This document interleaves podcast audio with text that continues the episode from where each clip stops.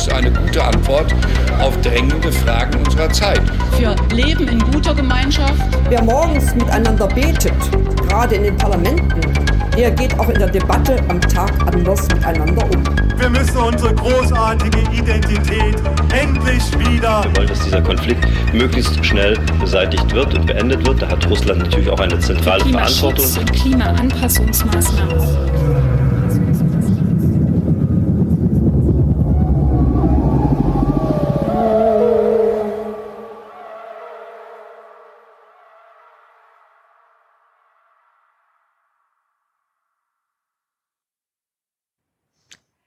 Guten Morgen, Frank.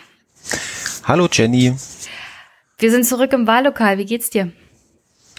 Es geht, äh, also ich habe jetzt Urlaub, also insofern geht's immer besser. Ähm, genau, also ja, diese Woche hatten wir so ein paar kleinere Themen hier in Sachsen, wo es so, ähm, ja, wo es so ein bisschen irritierend war, dass äh, der Hans-Georg Maaßen war zu Gast in Radebeul und wollte dort äh, sozusagen für die CDU ähm, Wahlkampf machen und äh, Surprise, Surprise im äh, Publikum äh, saßen, also zumindest der Berichterstattung nach, äh, sehr viele AfD-Anhänger und haben ihn gefeiert. Ähm, genau, also das war das war so ein Schuss in den Ofen, würde ich mal sagen. Arbeitet, also zumindest für die für, für die CDU. Ja. Arbeitet der Maßen nicht für den AfD Nee, das war nee, also der ist doch ähm, wie heißt das äh, bei der CDU? Ähm, Werte, Werteunion ist diese, ist diese radikale Splittergruppe. Ähm, Na, radikal. Ja, und, und, äh, und interessant ist, dass der, sozusagen, wo der aufgetreten ist diese Woche, ähm, das ist der Wahlkreis vom äh, Landtagspräsidenten, äh, von dem Herrn Rösler, der auch mal Kultusminister war. Hm. Ähm, und wie gesagt, also dort aus meiner Sicht nicht gut, äh, also keine gute Figur gemacht hat und ansonsten, ähm, ja, er gehört mehr so zu dem, wie soll ich sagen, Rechtsaußen. Äh, das ist so der Landkreis Meißen, ähm, äh, wo er dort dazugehört, wo sowieso, sage ich mal, eine einigermaßen in der Nähe auch zur, zur AfD besteht, also zumindest eine geistige. Genau, also das, das war diese Woche so ein bisschen in, in Sachsen. Ansonsten mh, ähm, ich habe eine Wahlbenachrichtigung bekommen. Also du das auch? heißt, äh, es, das heißt, es wird äh, tatsächlich langsam ernst. Ähm, die Wahl findet äh, tatsächlich statt. Genau. Ja, das wäre jetzt auch noch äh, gewesen, wenn sie es jetzt spontan abgesagt hätten. Genau, es, es muss ich überlegen, ob das auch diese Woche war. Ähm, das Landesverfassungsgericht hat entschieden, also vorläufig in, in einer Eilentscheidung, dass sie jetzt bis Platz 30 die AfD äh, Landesliste doch zulassen. Also ja, darüber, darüber hatten wir, glaube ich, letztes Mal schon gesprochen. Ah, okay. Genau, gut. Ich weiß schon gar nicht mehr, in welcher Woche was war. Ähm, genau. Weil die Wahl verwirrt jetzt schon. Die macht jetzt schon ganz Ich, ja, ist, ich muss, ich habe ähm, ganz von Anfang. Also ich habe natürlich auch meine Wahlbenachrichtigungskarte bekommen. Äh, Freue mich schon wie Bolle auf meine Wahl. Vor allem auf die fünf Meter, die ich dann zu meinem Wahllokal gehen muss. Ich wohne hier sehr, sehr attraktiv, wenn es ums Wahlen wählen gehen geht. Äh, also Briefwahl werde ich nicht machen. Die fünf Meter kann ich dann auch noch laufen. Und ich muss uns mal korrigieren.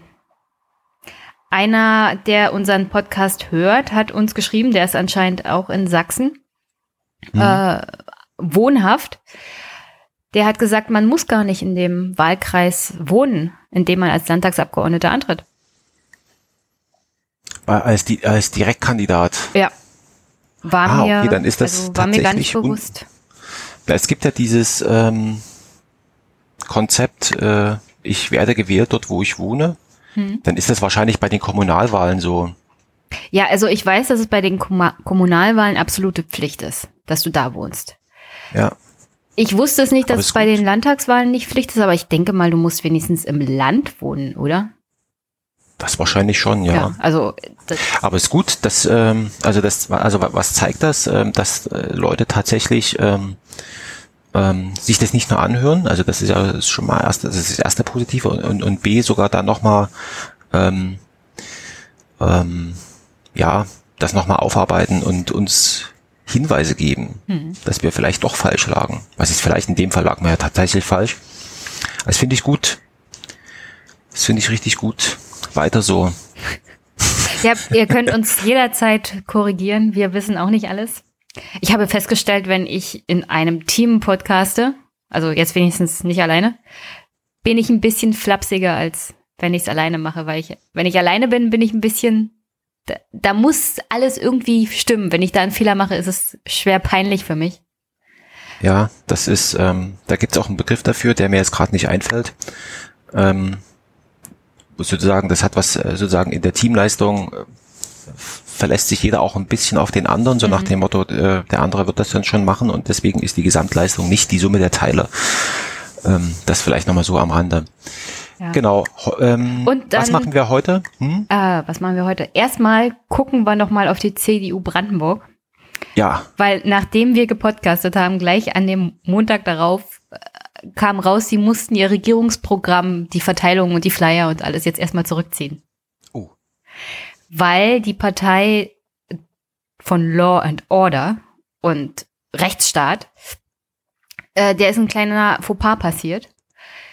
Die bringen ja immer diese Regierungsprogramme mit schönen Bildchen raus, damit man sehen kann, ah, unser Spitzenkandidat ist ein Landesvater. Und bei der CDU Brandenburg muss natürlich jemand von der Polizei mit drauf sein. Blöd ist nur, dass der Polizist, den sie da abgelichtet haben, Frank Storch ist. Ist der ranghöchste Polizist in Brandenburg. Und der leitet die Polizeidirektion Nord in Neuruppin. Und naja, bei den Beamten ist es ja so, sie sollen neutral sein. Also keine Parteiwerbung und sowas mhm. alles. Vor allem nicht in ihrer Funktion als Beamte. Und sie die CDU hat weder Herrn Storch noch seinen Vorgesetzten, also das Land Brandenburg, gefragt, ob er da auf diese Wahlwerbung mit drauf sein darf. Ach Gott, ey. Weswegen so die, Klassiker. Ja, ja, weswegen die CDU jetzt die ganzen Flyer und die ganzen Werbematerialien kostspielig zurückholen muss. Die hatten in der ersten Auflage 10.000 Stück gedruckt und das hat ungefähr 3.000 Euro gekostet. Naja, gut, also. ah, es ist so, ah, ich weiß nicht, also das sind so Sachen, wo ich mir sag, ähm, ja, einmal also, mit Profis arbeiten, würde ich sagen. Ne? Da, da muss, also ich stelle mir, da muss es doch einen geben, der irgendwie äh, bei wenigstens, also bei jedem Mist äh, gibt so so Checklisten und so weiter. Und ich habe da irgendwie so die, also ähm, was ich auch nicht, also ich meine gut, das das Personal, was da vorne dran steht und was da vielleicht sozusagen, aber die das ganze sozusagen die rückwärtigen Dienste, würde man vielleicht bei der Armee sagen, also das ganze Hinterland äh, diese Unterstützungsmenschen, äh, die sind doch eigentlich im Großen und Ganzen gleich. Die, für die ist doch, also Wahlkampf, sozusagen Organisation ist doch einfach nur abhaken eigentlich im Grunde genommen. Deswegen verstehe ich das nicht. Ähm, aber vielleicht haben die auch schon, also ich habe ja so, so ein bisschen so die Vermutung, also dass eigentlich niemand so richtig Lust auf Wahlkampf hat. Ähm, und das ist vielleicht auch so ein, äh, so ein, so ein Zeichen. Also. Naja, die Sache ist, äh, ich sehe das so. Ah, ist natürlich peinlich. Absolut, also. absolut betriebsblind natürlich mittlerweile. Die CDU da, also ich glaube nicht, dass das die einzige Partei ist, der sowas mal unterläuft. Aber die sind natürlich absolut betriebsblind in solchen Sachen. Weil du hast ja da mit Politikern zu tun, die im Parlament sitzen und sich über solche Kleinigkeiten wie Neutralität von Beamten irgendwie nicht so richtig Sorgen machen dann muss es ja immer ganz schnell gehen und äh, die Werbematerialien müssen an den Mann gebracht werden, so schnell wie möglich und die Qualitätskontrolle leidet darunter. Die Bilder müssen ja schön aussehen, Frank. Es spielt ja keine Rolle, ob da rechtliche Probleme sind und ob man vielleicht noch mal kurz drüber nachdenken sollte, bevor man auf Drucken drückt. Oder das ist halt so ein tatsächlich so Mut zur Lücke, ne? Also im Sinne von, dass da wird schon niemand äh, wird schon keinem auffallen. Da wird schon niemand irgendwie, und, und wenn, dann kann man das nochmal nachträglich legalisieren. Also, ähm, ja, es ist so. Ja, aber diese Flapsigkeit, weißt du? Also mir gefällt ja. diese generelle Flapsigkeit nicht. Es ist ja nicht nur so bei der CDU, es ist bei anderen Parteien genauso. Und ja. es ist auch in der öffentlichen Debatte manchmal so. Also ich bin ja nicht gerne der konservative Part in diesem ganzen aber ich sage immer, bestimmte Regeln und bestimmte Verhaltensweisen sind dazu da, um auch eingehalten zu werden, weil die geschichtliche Erfahrung oder so generell die gesellschaftliche Organisation machen das halt notwendig, dass man sich an bestimmte Regeln hält, weil das das ganze System auch stabil hält, weißt du? Was mich nochmal interessieren würde, wie ist das, also wie ist das sozusagen hochgekommen? Hat sich der Polizist dann beschwert? Es ist, oder, oder, ähm Das weiß ich gar nicht. Ähm, ich habe nur mitbekommen, dass es halt diesen Presseartikel gab, ah. weil haben sich ja natürlich alle drauf gestürzt. Hahaha, ha, ha, ist ja lustig. Aber ich nehme ganz stark an, dass dem Polizisten selber das irgendwann mal aufgefallen ist. Hups, hier, also das war ja auch, die Sache ist, dieses Regierungsprogramm haben sie ja auch auf der Homepage von der CDU. Mhm. Und diese Bildchen laufen ja dann immer in so einem, also laufen ja dann immer so durch. Du kennst ja heutzutage, mhm. wie Homepages ja. so organisiert sind. Und dem einen oder anderen ist dann der Polizist halt aufgefallen. Es war ja nicht irgendjemand, sondern hier oberster Leiter. Naja, naja. Und dann fragt man schon mal, na, sag mal, machst du jetzt Werbung für die CDU? Bist du in der CDU? Äh, und in einem SPD-geführten Land ist das vielleicht nicht so clever. Naja.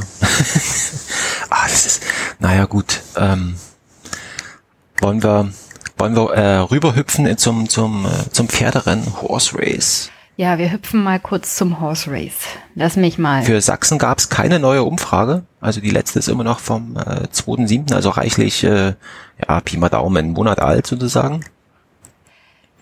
Ja, zum ähm, Glück, zum Glück, äh, die letzte Umfrage in Brandenburg ist auch ungefähr so alt. Also im Großen und Ganzen gibt's hier noch kein neues Pferderennen, aber es gibt ein Pferderennen aller ostdeutschen Länder. Wenn jetzt Bundestagswahl wäre, wäre hier die AfD die stärkste Kraft, aber da ignoriert man immer mal gerne, dass der Osten kein einheitliches Land ist. Ja. Ähm.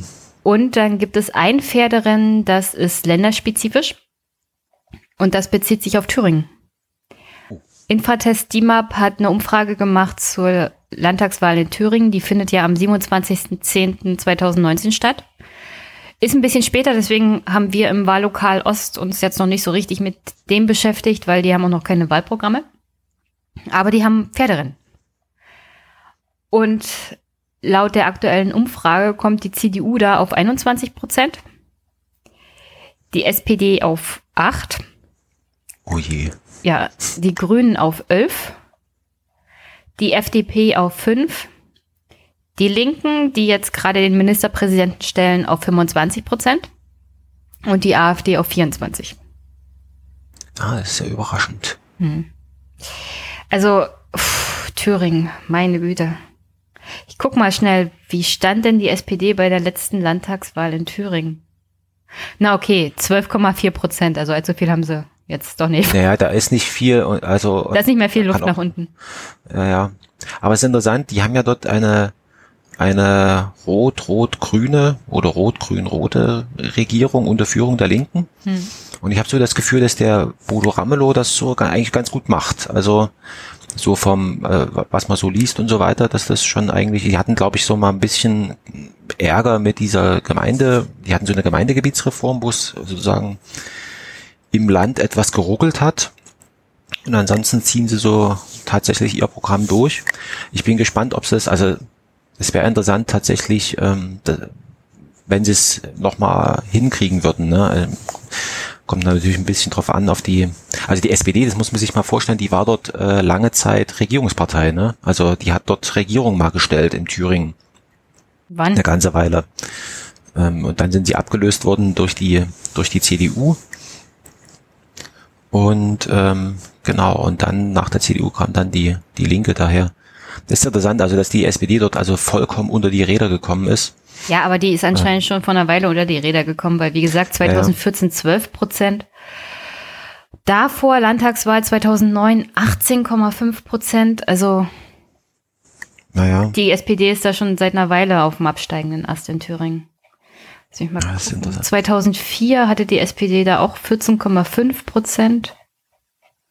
Das gibt's nicht. Also, wann hatten die da mal eine Regierung gestellt? Es musste irgendwann in den, ich bin der Meinung, in den 90ern. Ja, weil ich wollte gerade sagen, 1999 hatte die CDU in Thüringen 51 Prozent und die SPD 18,5. Oder war das eine Koalitionsregierung? Ah, ich, also, also es, ich bin der Meinung, sie hätten dort mal zumindest also mitregiert, die SPD. Ja, das ist ja nicht schwierig. Aber selber den ähm, Ministerpräsidenten gestellt. Vielleicht kann das ja einer der Hörer sagen. Ja, vielleicht irre ich, also es, äh, ja genau, also dann also, würde ich mal sagen, dann irre ich mich jetzt hier spontan. Unterm, unterm Strich kann man sagen, in Thüringen war die SPD schon immer mal leicht angeschlagen. Ah, sie haben mal irgendwie mitregiert. Naja, ist wurscht. Also, wie dem auch sei.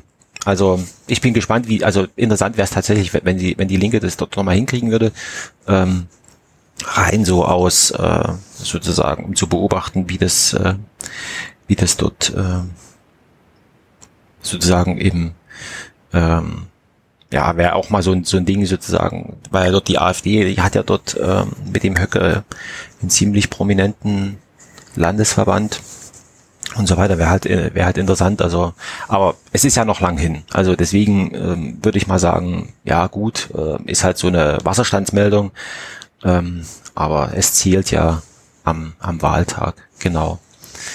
Am am 27.10. um 18 Uhr wird ausgezählt. Genau. Und bis dahin ist noch viel Zeit. Ja, bis dahin fließt noch viel Wasser die Nute herunter. Ähm, Wo wollen wir jetzt hinhüpfen? Ja, ähm, wir, welche Partei genau, haben wir uns für heute vorgenommen? Wir machen heute die Linke.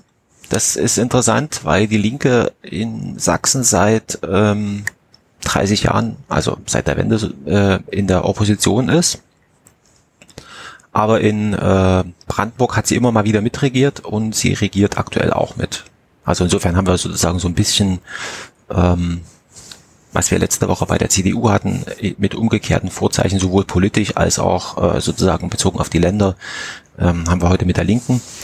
Und es ist mal ganz interessant äh, zu sehen, wie sie möglicherweise unterschiedlich oder, oder gleich äh, sich aufstellen. Und wir fangen mal mit der Bildung an.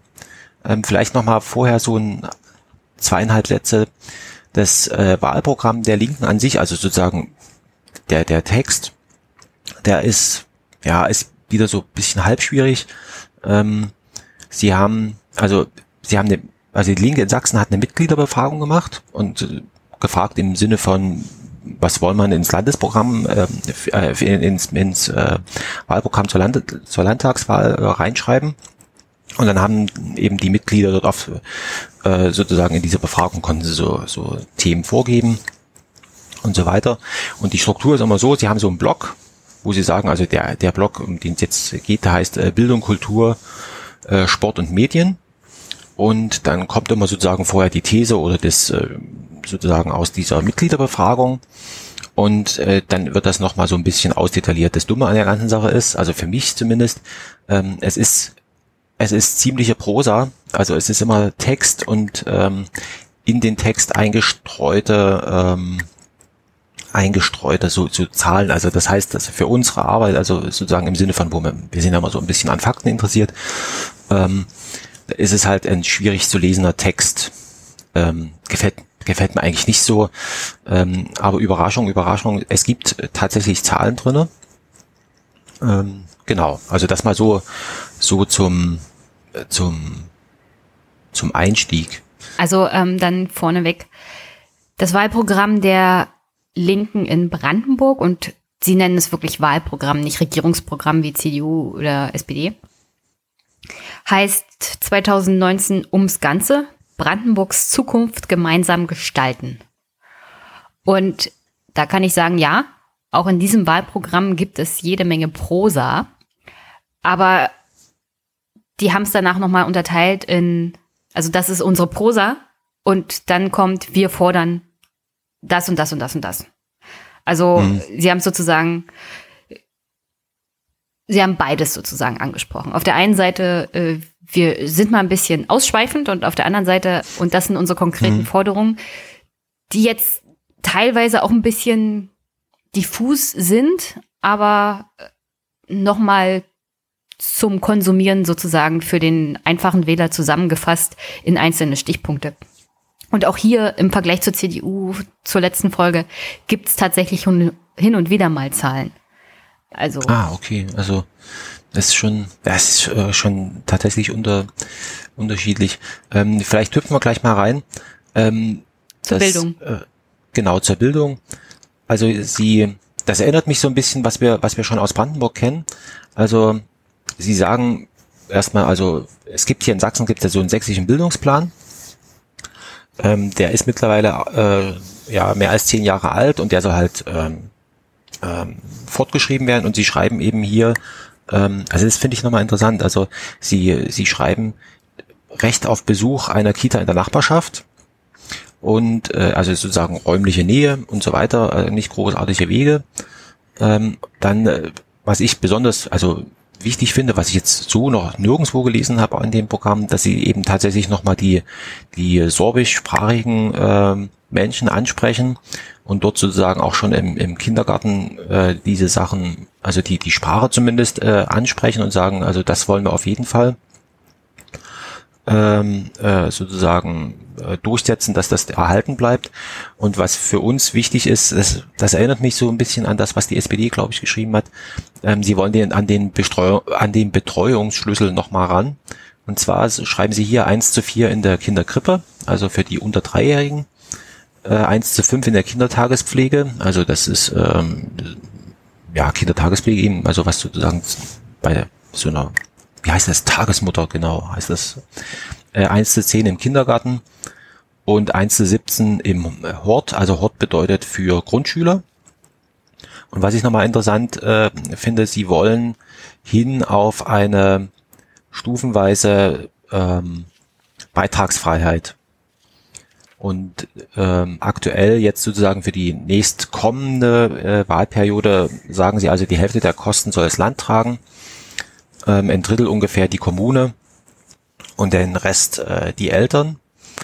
Ähm, und das letzte Kita-Jahr, was so ein bisschen unter dem Thema eigentlich Vorschule läuft, das wollen sie auch beitragsfrei äh, zu Lasten des Landes also stellen.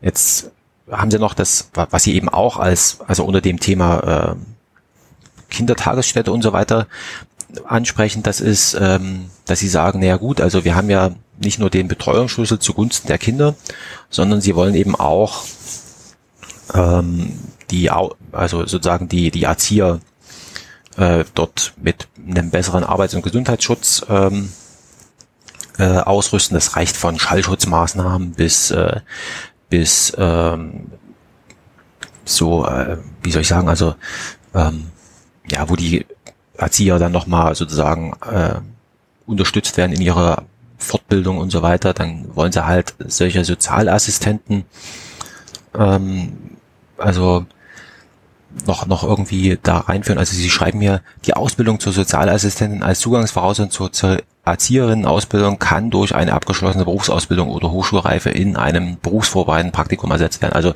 irgendwie scheint es jetzt so zu sein, man muss erstmal Sozialassistent werden und dann kann man Erzieher machen und äh, das wollen sie jetzt aufgrund des demografischen Wandels ähm, sozusagen so ein bisschen abkürzen und sie wollen, dass es eine Ausbildungsvergütung für die ähm, für die äh, ähm, Azubis äh, für die Erzieherin, äh, Erzieher äh, aus, äh, auszubilden gibt. Aktuell ist es so, ähm, Erzieherausbildung findet in meistens in äh, privatwirtschaftlich organisierten Schulen statt und da muss man Schulgeld bezahlen.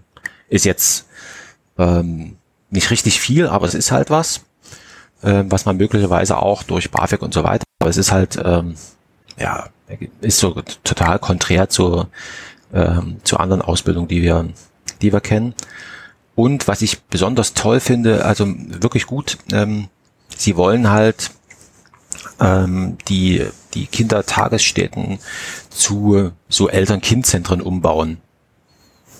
Also dass man sozusagen nicht nur einfach, ich gebe mein Kind ab, tschüss und äh, dann wird das irgendwie dort ausgebildet, sondern dass man eben sozusagen das auch als Begegnungsort für andere Eltern hat und ähm, sozusagen sich dort eben auch leicht, also klar, dort äh, begegnen sich Menschen, die haben alle mehr oder weniger äh, die gleiche Lebensphase und, und können sich dort begegnen, austauschen und so weiter. Das finde ich gar nicht so schlecht, muss ich mal ehrlich sagen. Also, dass man sich sozusagen ähm, auch nochmal so als Eltern vielleicht auch bisschen verbindet und vor allen Dingen mit der wohnortnahen äh, sozusagen Bereitstellung von, von Kindertagesstätten kann ich mir das schon vorstellen, dass es gerade so im, im äh, sozusagen im Land, in der Provinz, ähm, wo ja solche Begegnungsstätten Mangelware sind, dass das vielleicht nochmal irgendwie so einen positiven Effekt auch gerade in den Dörfern und so weiter hat. Also kann ich mir schon vorstellen. Finde ich gar nicht so schlecht. Also genau, das, das zu den Kindertagesstätten. Wie sieht es denn äh, bei der Linken in Brandenburg aus? Was sagen Sie denn dazu?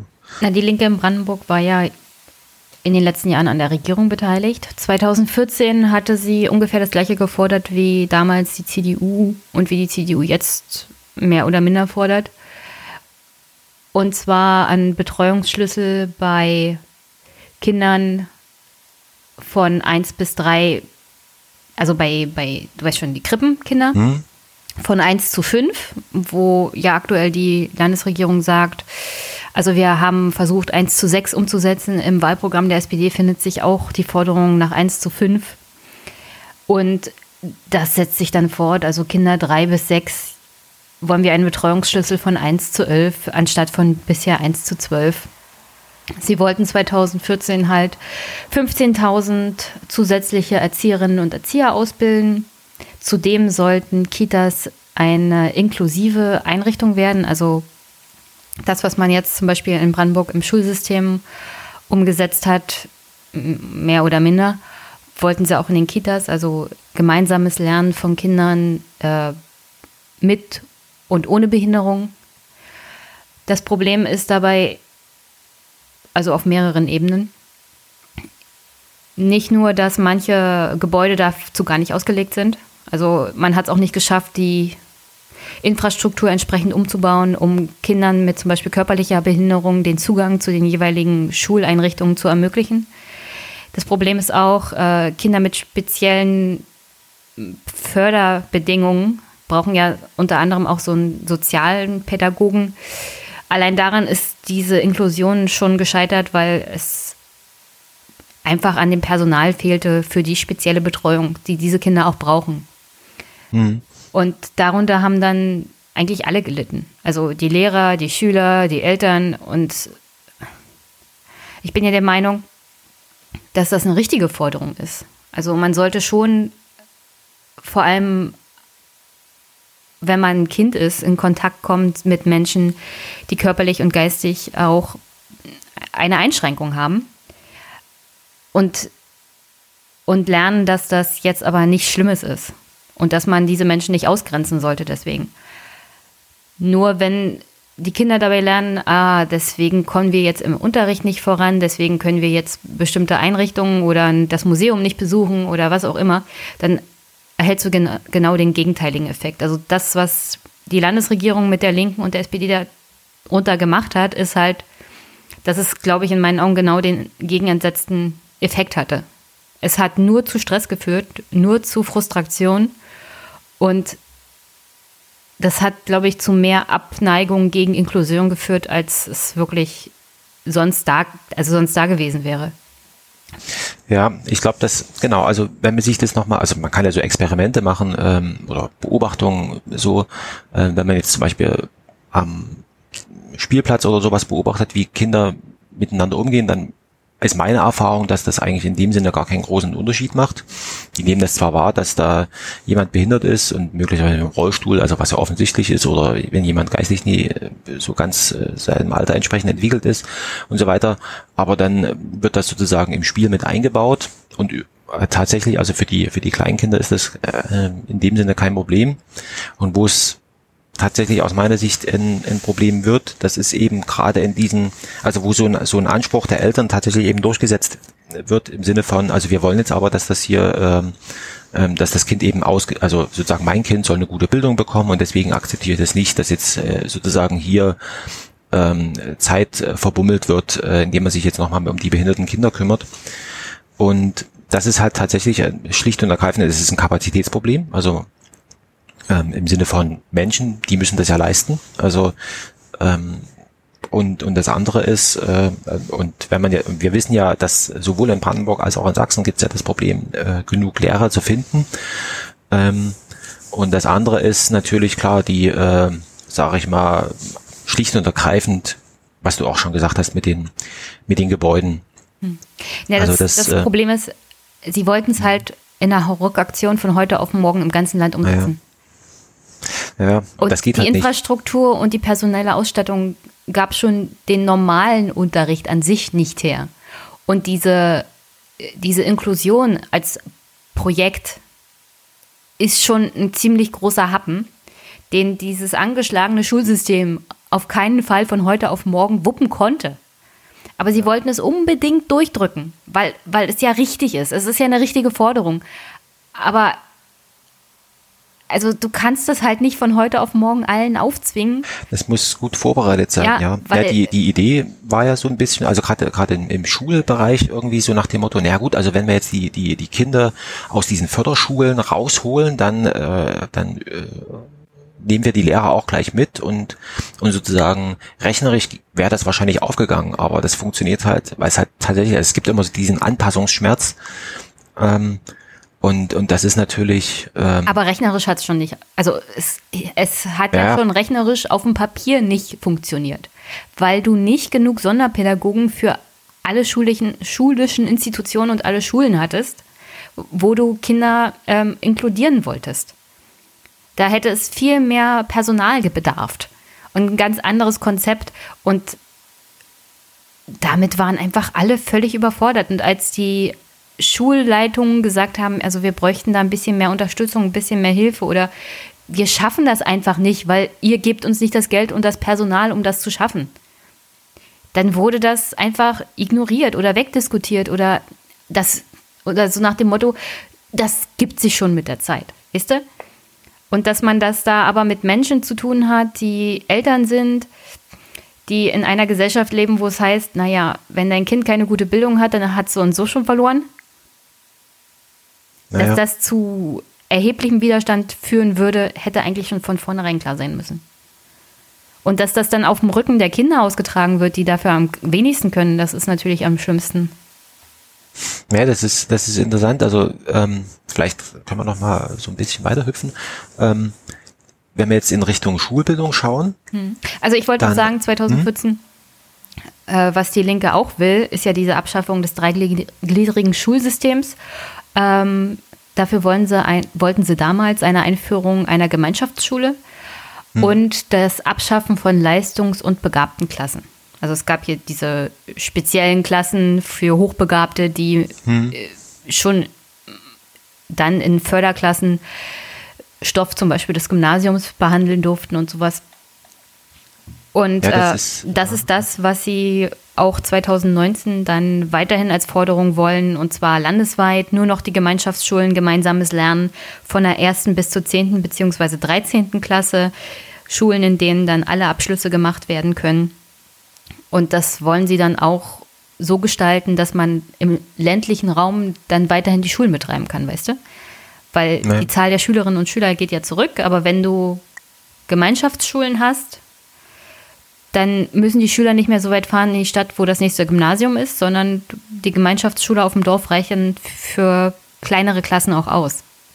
Und du kannst halt die verschiedenen Abschlüsse machen. Das Problem ist halt nur, wie das eigentlich mit den anderen Bundesländern aussieht. Also wenn du so einen Abschluss hast und du gehst nach Bayern, inwieweit wird denn das anerkannt? Also ja gut, das ist sowieso ein generelles Problem in dieser föderal gestalteten ähm, Bildungslandschaft. Ähm, das ist interessant, weil die, die Linke in, in Sachsen fordert also, na, also identisches. Sie schreiben eben hier also Überwindung des gegliederten äh, Schulsystems und sie wollen eben auch die Gemeinschaftsschule ähm, und hier schreiben sie eben, an der die Kinder bis mindestens äh, zur zehnten Klasse gemeinsam lernen können. Also, also ich persönlich finde das also tatsächlich gut, weil wir eben die Erfahrung gemacht haben, nach der, nach der vierten, dann äh, zerstreut sich das in Anführungszeichen in alle Winde. Und der sozusagen die Freundschaften und so weiter, da muss man schon echt auch als Eltern ziemlich hinterher sein, dass sich das dann weiter erhält. Und teilweise zerbricht das dann eben auch.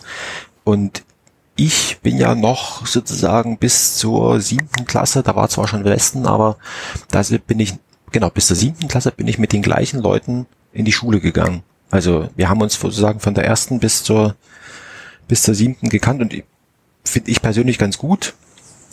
Und ähm, genau, was Sie hier noch äh, sozusagen in Ergänzung machen wollen, das ist äh, inklusive Schulen. Also eben auch ähm, Stichwort UN Behindertenrechtskonvention, also was wir eben auch schon gerade bei den bei den ähm, ja das das war ja die Grundlage Kitas. für die Inklusion in Brandenburg diese UN genau und, und interessant ist sie schreiben ja inklusive Schulen und so weiter und dann äh, sagen sie noch irgendwie also multiprofessionelle Teams äh, klingt jetzt gar nicht so schlecht aus Lehrkräften Förderlehrkräften sozialpädagogische und psychologische und therapeutische Fachkräfte aber wie das also wa was bedeutet das denn jetzt wirklich? Also im Sinne von äh, Zahlen, Daten, Fakten. Ne? Wie, wie, wie könnte denn sowas aussehen? Ähm, das äh, lassen Sie hier weg. Und da hätte ich mir schon ein bisschen mehr so, äh, man kann das erstmal so hinschreiben, also ist, äh, ist jetzt auch, sag ich mal, die Überlegung, das so zu machen, liegt jetzt vielleicht auch gar nicht mal so fern. Aber mich hätte ja dann schon mal interessiert, wie man das dann konkret gestalten will. Das fehlt mir hier so ein bisschen. Ähm, also macht man das, also macht man da so eine Erhebung im Sinne von äh, sozusagen, dass man die Kindergärten reinguckt und sagt, okay, wie viele Behinderte haben wir denn überhaupt? Äh, ähm, oder wie, wie geht sowas? Ne? Also das würde mich mal so eigentlich interessieren. Ähm, und äh, dann schreiben sie so ein bisschen nebulös, ähm, wir werden bei Schulbaumaßnahmen insbesondere solche Konzepte fördern, welche eine Beschulung außerhalb von Klassenverbünden und Räumen ermöglichen und offene Denkräume beziehungsweise offene Lernlandschaften schaffen.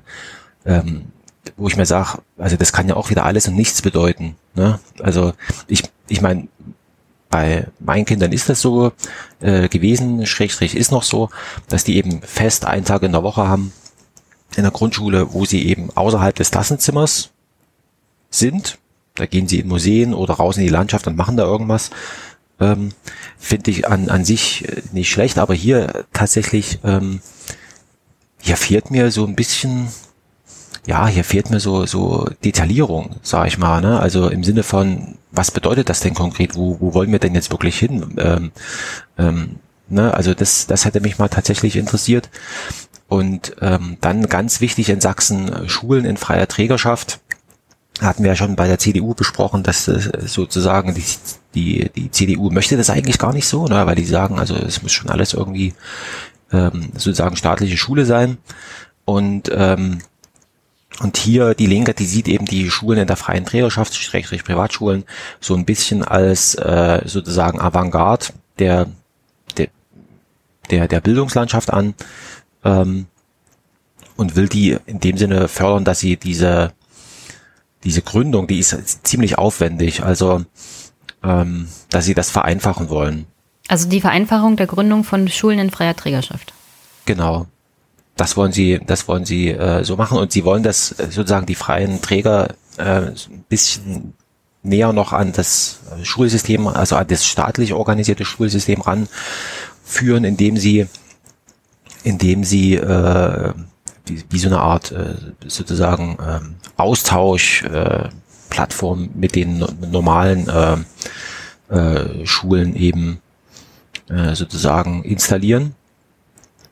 Und ähm, ja, also das ist halt so ein, ja, muss man, also das ist halt so, so ein bisschen so die, die, die Wette drauf, äh, sozusagen, also was wir ja auch schon hier beobachten können, äh, die Schulen, in der, also die, diese Privatschulen, sage ich jetzt mal, die haben ja schon sehr zeitig angefangen, eben mit äh, sozusagen äh, Zweitpädagogen in, in der Klasse und so weiter, was ich, und, und eben mit Nachmittagsunterricht, äh, ähm, also sozusagen, genau, also mit Bildungsangeboten für, für die Kinder am, am Nachmittag und so weiter, was jetzt auch teilweise in die normalen staatlichen Schulen rübergeschwappt ist.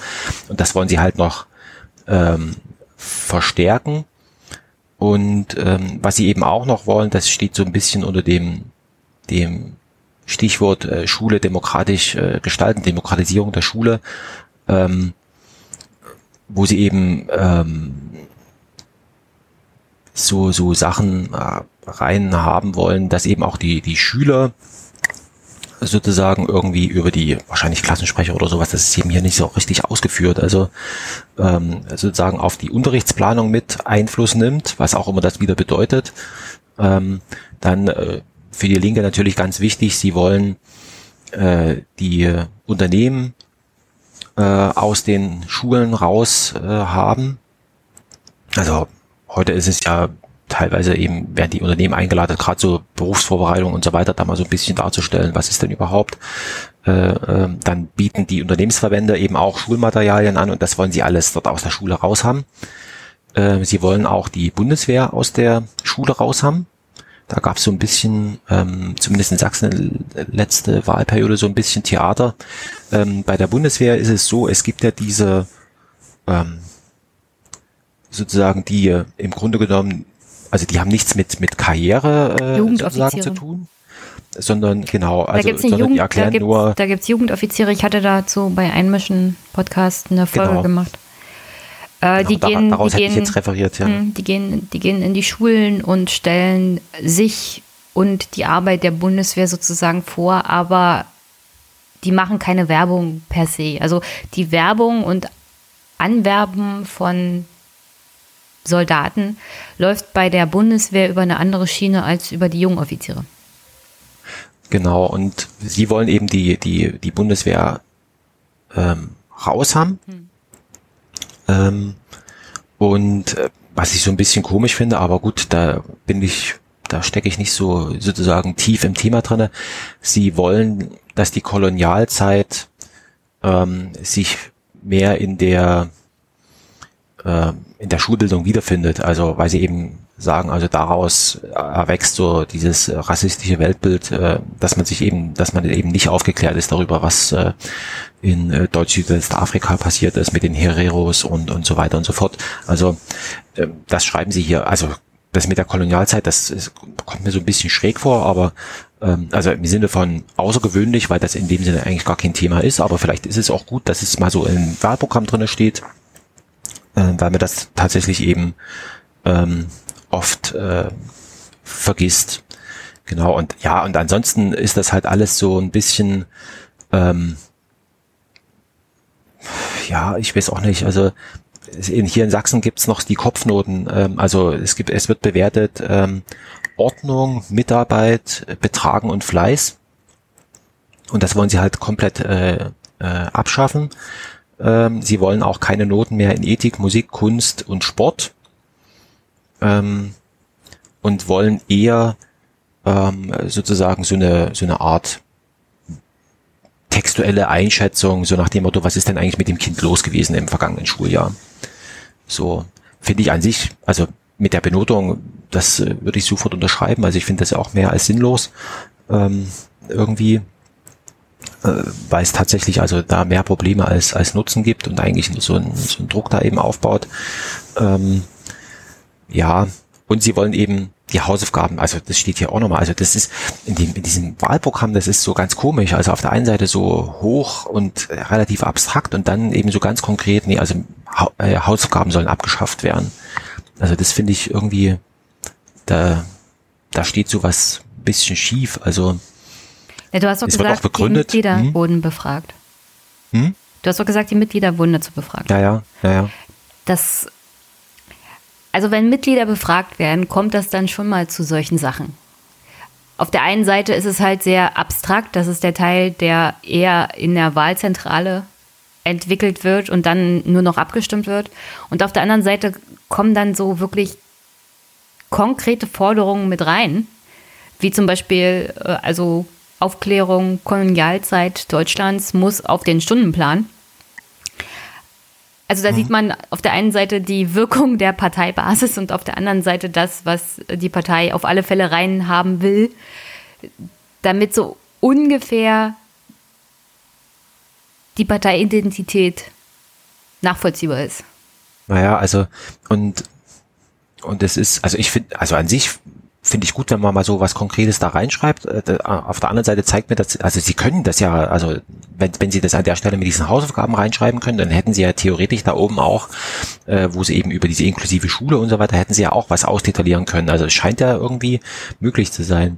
Und was, ne, wir reden ja hier über die, über die Linke, ähm, was sie eben sehr, sage ich mal, äh, fordert, dass es eben so dieses äh, sozusagen, also miteinander. Sie wollen eben Schulsozialarbeiter äh, haben, flächendeckend einen schulpsychologischen Dienst, ähm, der soll ausgebaut werden und ähm, eine, eine flächendeckende Versorgung mit WLAN ähm, und dann eben Medienpädagogen. Ähm, Sie schreiben jetzt hier noch was über Deutsch als äh, Zweitsprache, ähm, weil wir eben auch durch die äh, Erfahrung von 2015 da das war halt so problematisch, weil dann plötzlich Kinder da waren, mit denen man in dem Sinne erstmal nichts anfangen konnte. Und dann ist halt die Frage, was mache ich jetzt mit denen? Also ähm, das wollen sie jetzt sozusagen, dass das schon in der Lehrerausbildung sozusagen mit vorkommt, im Sinne von, also es könnte sein, dass, ne, ähm, dass die Lehrer vorbereitet sind und dass dann, dass das dann gar nicht mehr zu so einer Irritation halt äh, kommt. Und sie wollen halt so interkulturelle Projekte, was auch immer das nur wieder bedeutet. Also ähm, ähm, fördern. So, also das, ähm, ja, das ist das, äh, wo ich sage, naja gut, also es orientiert sich schon so ein bisschen auf die Kinder. Das mit den, mit den Hausaufgaben muss ich ehrlich sagen, also meine Kinder ähm, haben zumindest in der Grundschule nie Hausaufgaben äh, nach Hause bekommen. Das kommt dort gar nicht vor.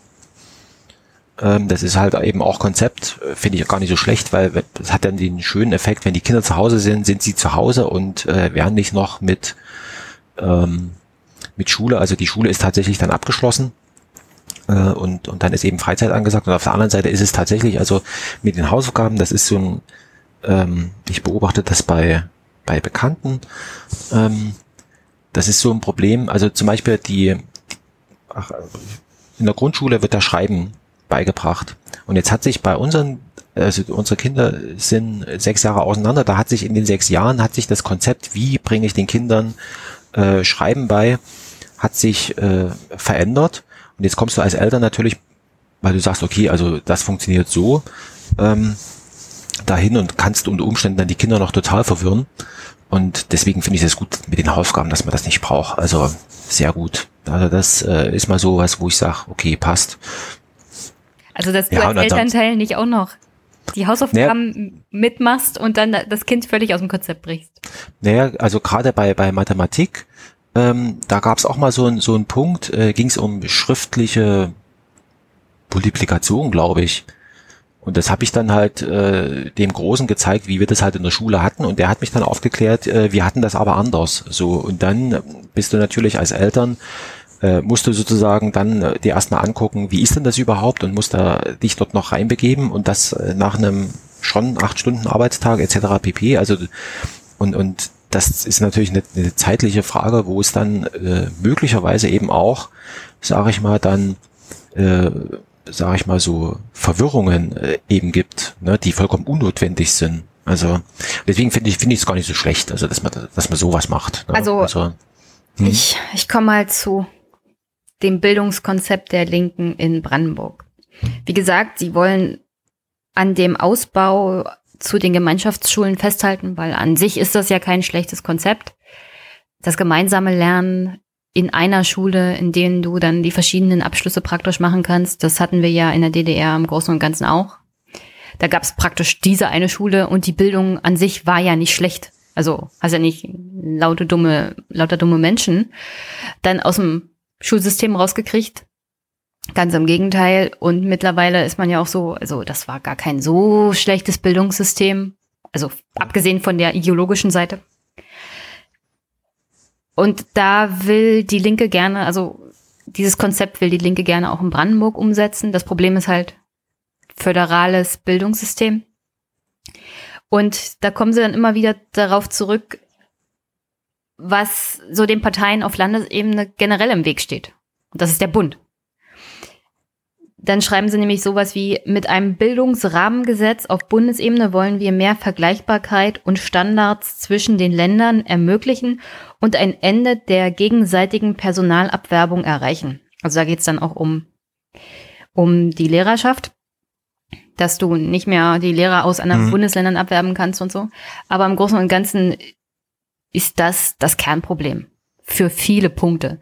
Und das schreibt die Linke auch öfters mal in diesem Programm bestimmte Sachen kannst du als Landesregierung gar nicht verändern. Also wenn es zum Beispiel um Sachen wie Rente geht oder Tarifvereinbarungen, Abschaffung hm. der verschiedenen Tarifebenen West und Ost, Da schreiben sie dann immer, auf Bundesebene wollen wir uns dafür einsetzen, dass und auf Bundesebene ist die Partei aber in der Opposition einstellig. Und das wissen ja, die Wähler ja. auch. Und aber das steht ihnen dann halt auch im Weg für bestimmte Sachen, die auch richtig wären, wie zum Beispiel diese Gemeinschaftsschule. Das mhm. macht nur Sinn, wenn auf Bundesebene tatsächlich alle Länder sich im Großen und Ganzen in diese Richtung bewegen würden. Aber da du Bundesländer hast, die geführt sind von der Union, die ja absolute Verfechter dieses dreigliedrigen Schulsystems sind, ja. wirst du das nie hinbekommen. Also aktuell ist das unmöglich. Ja, und gerade wenn wir jetzt nochmal sozusagen einen kleinen gedanklichen Sprung zu letzter Woche zur CDU machen, ähm, die wollen ja eben auch, also es ist ja schon ein Problem, diese gemeinsamen Abituraufgaben irgendwie durchzusetzen. Ähm, wo ich ja schon, äh, sage ich mal, ähm, irgendwie, also für mich ist ja die Frage, worin, worin besteht denn jetzt die Schwierigkeit? Also die, ähm, ähm, es gibt Länder, die sind viel größer ähm, oder Länder oder andere Länder, die sind viel kleiner, also wo das eben auch funktioniert. Also die, in der DDR gab's die ganzen Abituraufgaben, ja, also wurde ja alles auch, äh, sage ich mal, zentral gemacht. Gut, da war das äh, doch mal ein bisschen anders organisiert, aber das ist, da sieht man eben, dass diese föderale Struktur eben tatsächlich, ähm, ja, nicht immer gut ist. Ne? Also gerade solche, solche Sachen. Und ich kann mich erinnern, dass als ich Abitur dann in den Händen gehalten habe, dass es dann immer sozusagen so nach dem Motto, äh, kannst du überhaupt an einer anderen, äh, an einer Hochschule, an einem anderen Bundesland, wird das überhaupt so richtig, wie wird denn da der, das sächsische Abitur akzeptiert werden und solche Sachen? Das war da schon. Und wenn man sich jetzt vorstellt, dass wenigstens dieser Teil irgendwie ähm, einen Haken bekommen könnte durch eben diese zentralen Abiturfragen und so weiter, dass man sich irgendwie auf so eine Art Standard einigt und sagt, so, das ist jetzt das, äh, was wir von einem in Deutschland ausgebildeten Kind am Ende seiner schulischen Laufbahn erwarten. Das kann ja erstmal nicht schlecht sein. Ne? Aber die CDU sagt, also wir wollen ja äh, sozusagen äh, Bildungswettbewerb, äh, äh, wo ich mich dann frage, also es wird doch, also es ist ja nicht zu erwarten, dass jemand äh, sagt, also ich finde das bayerische Schulsystem so toll, ich ziehe jetzt um nach nach äh, nach Bayern oder sagt, also mir liegt eigentlich das für meine Kinder das äh, Schulsystem in in Mecklenburg-Vorpommern äh, eigentlich noch viel äh, näher. Ich ziehe jetzt das, also in, im Bereich der Bildung von Wettbewerb zu sprechen, das ist ja irgendwie, es ist ja hochgradig schwachsinnig eigentlich. Und insofern finde ich das gar nicht so schlecht, dass man da so ein bisschen versucht, das äh, zu vereinigen. Und das Interessante ist ja, wir haben ja über die, sag ich mal, wenn ich sagen Machtlosigkeit äh, auf Bundesebene äh, der Linken äh, gesprochen. Vielleicht ist das auch so ein, so ein Punkt, äh, wo, wo, man, wo man sagt, durch den Zugang äh, über die Regierungsbeteiligung in Brandenburg und dann eben auch in, in, in Thüringen, dass da vielleicht so ein bisschen was, was möglich ist. Also zumindest sozusagen als im Sinne von einem Handheben, äh, also wir könnten ja mal darüber nachdenken. Ne? Aber ähm, ja, ich gebe dir recht, es ist schon, ist schon schwierig. Also und dann ähm, die Sache hier sehe ich kritisch. Also sie fordern, wir wollen eine Schule, in der kritische, engagierte, solidarische, mündige Menschen gebildet werden. Woran machst du das fest? Also das Problem ist, was die Linke so ein bisschen immer auch mit der eigenen Geschichte vergisst. Das haben sie auch in der DDR unter der PDS so ungefähr gemacht. Ja. Also das war im Großen und Ganzen auch die Forderung. Also unsere Menschen, wir bilden die besseren Menschen aus in der Schule. Naja gut, das ist ja das. das ja, aber du musst, ja. also ich sehe schon den Sinn und Zweck davon, in der Schule den Kindern die Möglichkeit zu geben, gut gebildet zu sein und sich selber Wissen anzueignen und eine mein, eigene Meinung zu bilden. Aber, ja. aber die Idee hierhinter ist ja, dass die Menschen dann tatsächlich die richtige Meinung finden. Naja, also. Ähm, Und das, das, das sehe ich ein bisschen kritisch. Das, ja, das muss man sich, also nochmal historisch betrachten. Also, ähm, was, was heißt denn Schule? Also Schule heißt ähm, ähm, in dem Sinne auch Erziehung gegen den Willen der Eltern. So. Und ähm, ja, aber gegen deswegen, den Willen der Kinder? Weißt du, die Kinder wissen so. noch gar nicht, welche Meinung sie haben können. Genau, und deswegen, ähm, also also das mal sozusagen so zum, zum Hintergrund und, ähm, und äh, in allen Schulkonzepten kommt da irgendwas mit Freiheit, Demokra äh, freiheitlich-demokratischer Grundordnung und wir wollen diese eben zum Bundes und so weiter. Also das ist ja überall schon, kommt das eben vor. Deswegen haben wir zum Beispiel Ethik äh, und, so, und so weiter äh, im, im, im Unterricht ähm, und ähm, solche Sachen eben. Und dann sagen sie, und das ist ja, sage ich mal, das äh, von von der Linken, das kommt noch, also kommt noch, also das ist eben die die Linke ist eine, sie schreibt von sich selbst, wir sind eine, die Partei des demokratischen Sozialismus. Ähm, und zum Sozialismus äh, gehört eben sozusagen der, in Anführungszeichen, der neue Mensch, der eben auf die sozusagen Gemeinsamkeit, Solidarität und solche Sachen äh, sozusagen stehen da halt im Vordergrund. Und das, äh, das Problem an dieser ganzen Sache ist, ähm, also nehmen wir mal an, das würde funktionieren. Also wir hätten jetzt eben diese, diese Menschen, ähm, die Welt draußen ist aber, ist aber nicht so. Ja, und jetzt kann man natürlich sagen, also pff, Politik der kleinen Schritte, also wenn ich jetzt, je mehr Menschen ich solidarisch und so weiter, also sozusagen in diesen ausbilde, umso mehr wird sich das dann irgendwie sozusagen auch draußen außerhalb der Schule verändern. Das ist das eine.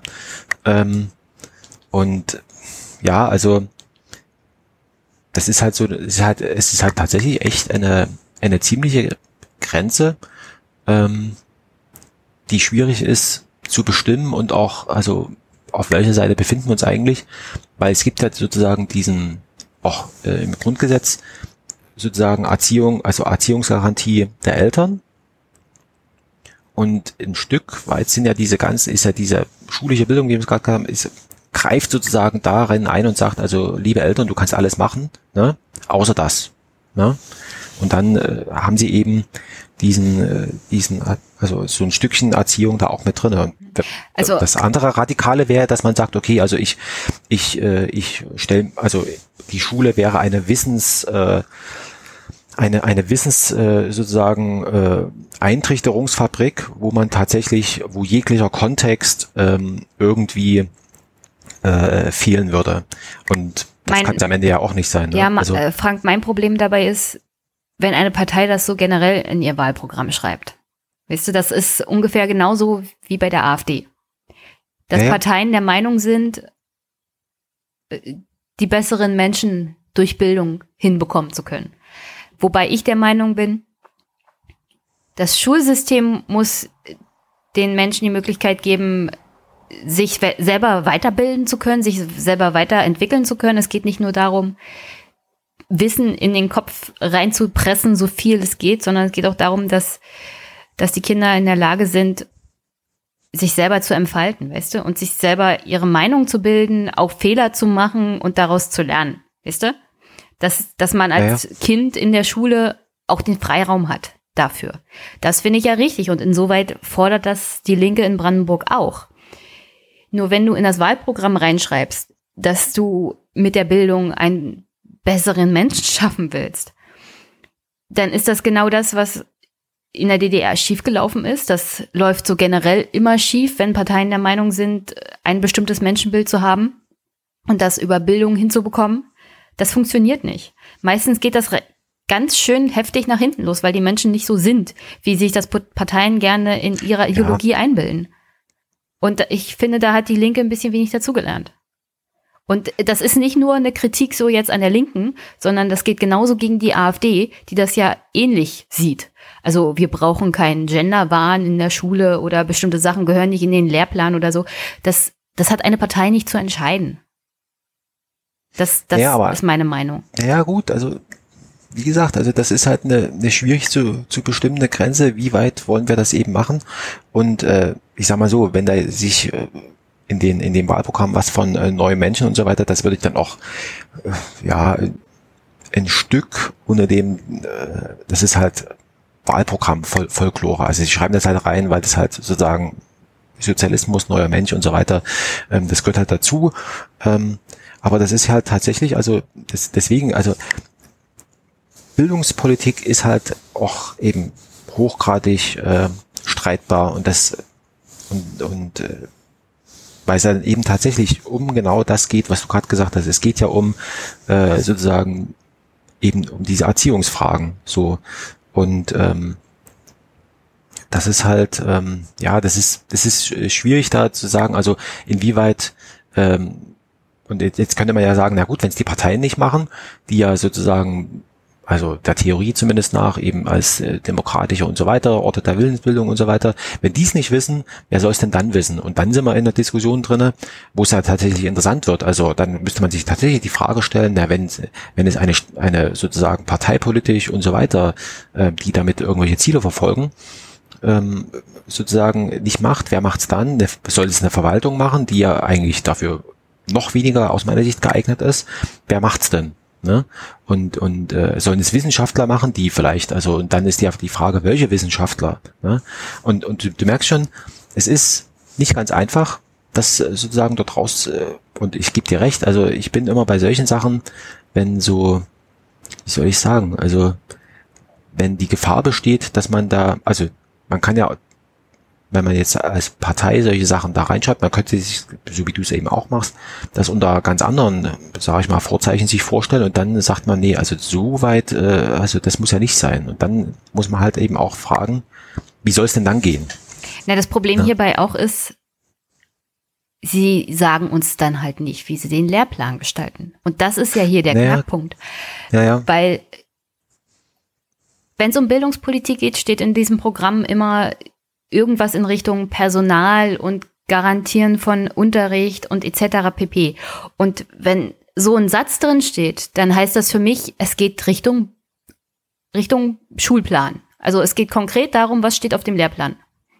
Und das steht aber nie in den Wahlprogrammen, weil nachvollziehbarerweise die meisten Bürger sich das wahrscheinlich gar nicht durchlesen würden, weil diese Wahl, äh, diese, diese Lehrpläne auch unglaublich komplex sind. Das meiste von dem, was auf dem Lehrplan steht, ist, kommt teilweise gar nicht dran. Also schon bei, ja. schon bei Geschichtsunterricht weiß ich, dass bei mir zum Beispiel vieles hinten runtergefallen ist, was zum Beispiel das Thema DDR angeht, weil du nie die Zeit hast, alles durchzunehmen. Und ja. da geht da geht's ja auch in Richtung dessen, was zum Beispiel bei der Linken in Sachsen draufsteht mit äh, Kolonialisierungszeit. Das geht mhm. direkt in den Lehrplan rein. Und wenn mir diese Partei sagt, na ja, also wir wollen, dass bestimmte Menschen dann aus dem Schulsystem rauskommen, dann muss sie mir auch sagen, was sie auf den Lehrplan haben will. Weißt du? Und ja, genau. dann, also, dann frage ich mich, aber wie genau wollt ihr das machen? Ähm, ist das jetzt Sinn und Zweck einer Landesregierung? Äh, Lehrpläne, die teilweise ja schon äh, vorher festgelegt werden, die jahrzehntelang sich vielleicht nicht großartig geändert haben aus verschiedensten Gründen. Und in diesem Sinne finde ich das schon gut, dass die Verwaltung das im Großen und Ganzen regelt und dass nicht mit jeder neuen Landesregierung, mit jeder neuen Partei einfach mal der Lehrplan über den Haufen geworfen werden kann.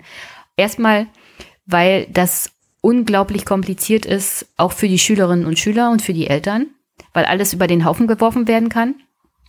Was jetzt den Inhalt angeht, und das heißt keine Verlässlichkeit bei der Ausbildung und bei der schulischen Bildung. Und dann will ich auch nicht, dass wenn jetzt auf einmal die AfD kommt, der Lehrplan über den Haufen geworfen werden kann. Weil wenn, ja. hier geht's, hier geht's wieder also in, meiner, in meinen Augen ist das wieder, wenn man die Büchse der Pandora öffnet, dann kriegst du sie halt nicht wieder zu. Und deswegen möchte ich nicht, dass der Lehrplan von heute auf morgen von irgendeiner Partei einfach mal so geändert werden kann. Dass du den Rahmen und die Struktur in der Schule ändern willst, das ist kein Problem. Aber wenn du auf den Lehrplan schreibst, also wir wollen aber nicht, dass die Schüler so und so aussehen am Ende der schulischen Bildung, sondern die sollen so und so und so aussehen, dann sehe ich das schon kritisch, vor allem dann, wenn es eine Partei macht und nicht eine Verwaltung. Weißt du? Weil bei der Verwaltung sind mehrere Leute beteiligt. Und da hat man wenigstens noch die Hoffnung, dass die einigermaßen wissen, wovon die reden. Und ja. dass die bestimmte Interessen gegeneinander ausbalancieren. Ja, wie gesagt, also das ist, also und diese Schwierigkeit, die, von der du jetzt gerade sprichst, die ist aus meiner Sicht eben auch dafür verantwortlich, dass eben die Lehrpläne nur aller 100 Jahre in Anführungszeichen äh, verändert werden, weil es eben immer äh, eine Diskussion gibt, also im Sinne von äh, ähm, jetzt kommt das noch rein und das fällt dafür weg und, und das wäre äh, XY wäre eben auch wichtig und das ist halt immer hochgradig, wie soll ich sagen, äh, diskussionswürdig.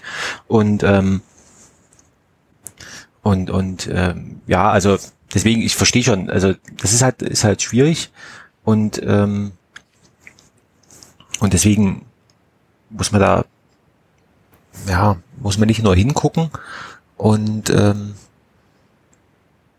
es ist halt tatsächlich, also ja, sie bleiben halt so, so, so nebulös und das ist halt so das, wo, wo ich mir sage, also wenn sie das umsetzen wollen, dann müssen sie ja auch wissen, was sie da machen und deswegen können sie das ja eigentlich, wenn sie es in den Anhang reinschreiben. Ne? Ja, das, das ähm, Problem ist halt, wenn Parteien nebulös sind. Weißt du, das, der Satz hört sich wirklich gut an, aber ich, ich bin da immer so ein bisschen skeptisch und sie sagen mir nicht wirklich, was, was meint ihr denn damit und was genau habt ihr vor? Und dann bin ich immer ganz, ganz besonders vorsichtig. Und deswegen, deswegen, also das gefällt mir halt nicht, weil sie mir nicht genau sagen, was, was meint ihr denn damit?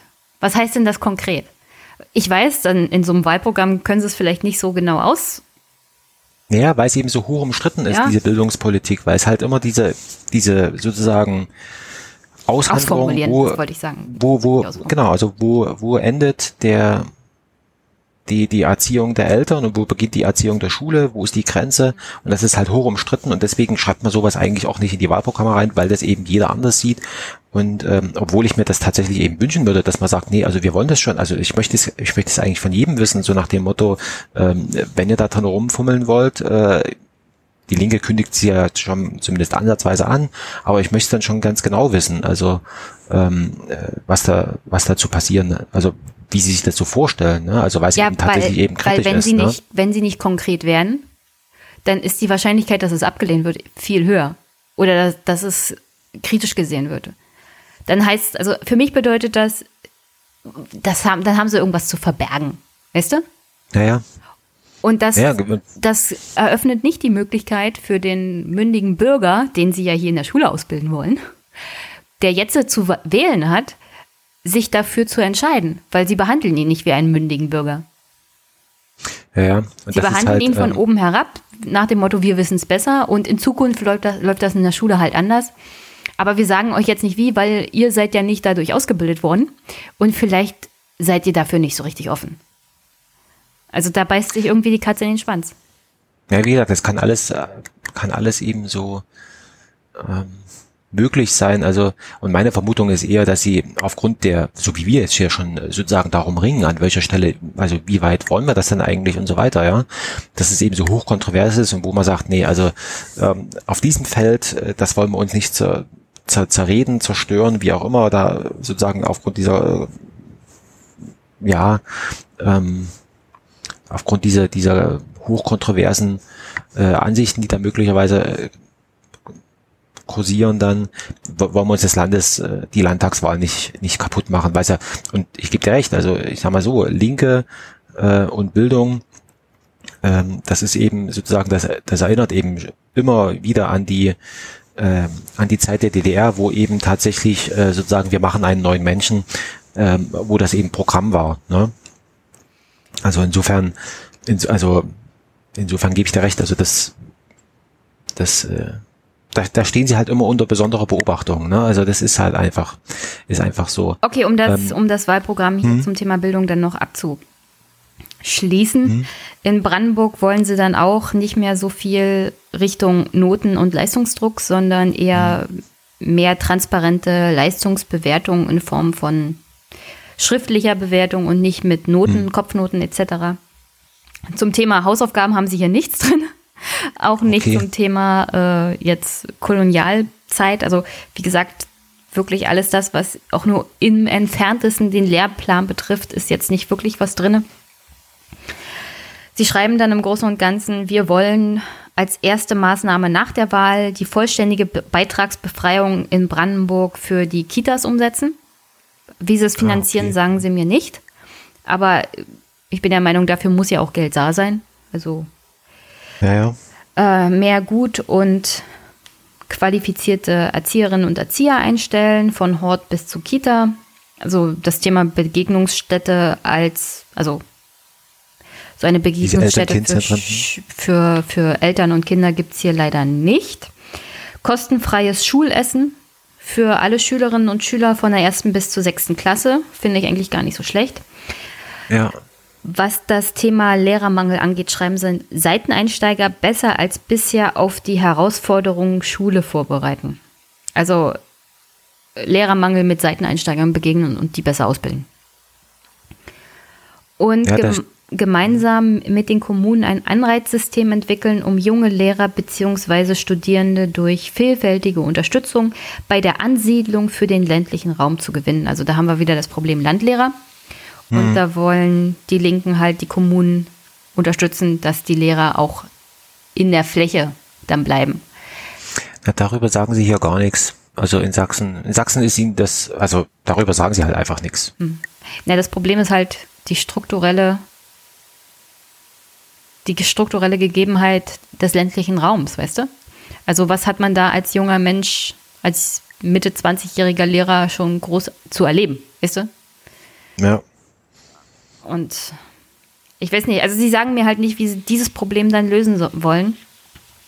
Natürlich an anderen Stellen in dem Wahlprogramm ähm, flächendeckende Breitbandausbau etc. pp. und Ansiedlung von Unternehmen und Förderung von kleinen und mittelständischen Unternehmen, sodass die Struktur im ländlichen Raum sich wieder erholt und weiterentwickelt und so. In diesem Sinne hängt das wahrscheinlich zusammen. Aber bin da skeptisch, ob das klappt. Aber ähm, auf der anderen Seite, was die strukturelle Entwicklung angeht, haben sie wenigstens den Anschein von einem Plan im Vergleich zur CDU, die ja dazu gar nichts zu sagen hatte. Ja, das kommt vielleicht auch, weil sie in der Regierung aktuell sind und sozusagen aus dieser Tatsache heraus eben auch so nach dem Motto, wir sind in der Regierung und müssen uns auch so ein bisschen als Regierung ähm, dazu äußern, also sozusagen als Regierungsteilnehmer. Und ich glaube, in, in, in Brandenburg ist es ja allein schon aufgrund der Bevölkerungsdichte ähm, sage ich mal, relevanter als in Sachsen. Ne? Also in Brandenburg sind es, glaube ich, 80, 80 Einwohner pro Quadratkilometer und in Sachsen sind es paar mehr. Ähm, aber hier, also genau, also mit diesen Quereinsteigern und so, und so weiter, das ist äh, ähm, deswegen hat man so ein bisschen so diesen ähm, Notausgang Lehrerverbeamtung so gewählt, um sozusagen die Menschen dort aufgrund einfach zu sagen, pass mal auf, du bist jetzt dort, Punkt. Hm. Ja, also da hat man als, wenn die Leute beamtet sind, hat man nochmal andere Durchgriffsmöglichkeiten, als wenn es Angestellte sind. Der Angestellte sagt dann also, pff, dann gehe ich jetzt, dann arbeite ich jetzt eben äh, an einer freien Schule oder wie auch immer, wenn nicht, ne? also es gibt ja immer wieder Möglichkeiten, währenddessen bei den Beamten, da ist es ja sozusagen nochmal mit ganz anderen Folgen dann behaftet. Ja, ist ein bisschen schwieriger also, dann. Naja, da, also gibt's äh, ist schon, ist schon äh, ja, also wie gesagt, also hier in, in, in Sachsen sagen sie über dieses äh, Thema nix. Also, naja, also zumindest nicht im, im Bildungs, äh, in, in, in diesem Bildungs äh, äh, Bereich hier. Was vielleicht noch interessant ist, ähm, wenn wir jetzt noch mal einen Schritt weitergehen in Richtung Hochschule und ähm, Berufsausbildung. Ähm, also Hochschule, das ist interessant, also da wollen sie eben ähm, es, also alles noch unter dem, unter dem großen, äh, unter der großen Überschrift demografischer Wandel. Also sie wollen eben auch sagen, also auch wenn du kein Abitur hast, ähm, kannst du an der, an der Hochschule studieren. Musst halt so ein bisschen ähm, Eingangsprüfung machen und so weiter, dann kannst du trotzdem, kannst du trotzdem dahin. Und ähm, Sie wollen bei der Berufsausbildung, ähm, wollen Sie äh, so eine Art Grundsicherung mit einführen. Ähm, Im Übrigen auch ähm, für die, also Sie nennt das hier äh, bei den Studenten äh, Grundsicherung für, für Studierende. Und zwar äh, so Pi mal Daumen 1000 Euro. Also es gibt ja diesen, wie heißt denn das? Das Existenzminimum oder sowas. Da gibt es einen speziellen Begriff dafür. Und das ist genau dieser Betrag. Und ähm, sie wollen dann noch zusätzlich ein kostenfreies Mobilitätsticket für alle auszubilden, also, also auch für die Studenten mit, so dass man sich sozusagen im gesamten Freistaat frei bewegen kann. Finde ich gar nicht so schlecht, wenn ich daran denke, was es bei uns immer für ein Theater mit diesem blöden Semesterticket gab. Also ähm, finde ich gar nicht so schlecht. dass man dann immer, musste man immer gucken, wie weit gilt das noch und so weiter. Und so sagt man, nee, komm, also das ist hier schon alles erledigt und du kannst dich einfach, äh, in Anführungszeichen, frei bewegen. Aber hier eben tatsächlich, also das sind, da gebe ich dir recht, es sind ähm, so, so Forderungen. Und jetzt hätte ich aber ganz gerne gewusst, ähm, ähm, wie soll es denn bezahlt werden? Also, ne, also Sachsen bestreitet einen nicht unerheblichen Teil seines Haushalts aus äh, Zuweisungen durch den Länderfinanzausgleich. Ne? Ja, wie Brandenburg. Genau, also und, und äh, da bin ich schon mal sehr gespannt. Also ähm, wenn man das jetzt sowas macht, äh, da habe ich äh, sofort den äh, Ministerpräsidenten äh, Söder im, im Ohr, der dann eben äh, sozusagen da dann rüberruft, so nach dem Motto, damit ihr äh, euren Studenten dort ein Leben ne, in Saus und Braus, äh, äh, deswegen müssen wir hier so äh, so viel äh, sozusagen in den Finanzausgleich sozusagen äh, und, und wir können es halt uns als Bayern nicht mehr leisten, genau so was zu machen und so weiter. Ne? Also ähm, deswegen die Frage nach den, nach der Finanzierbarkeit.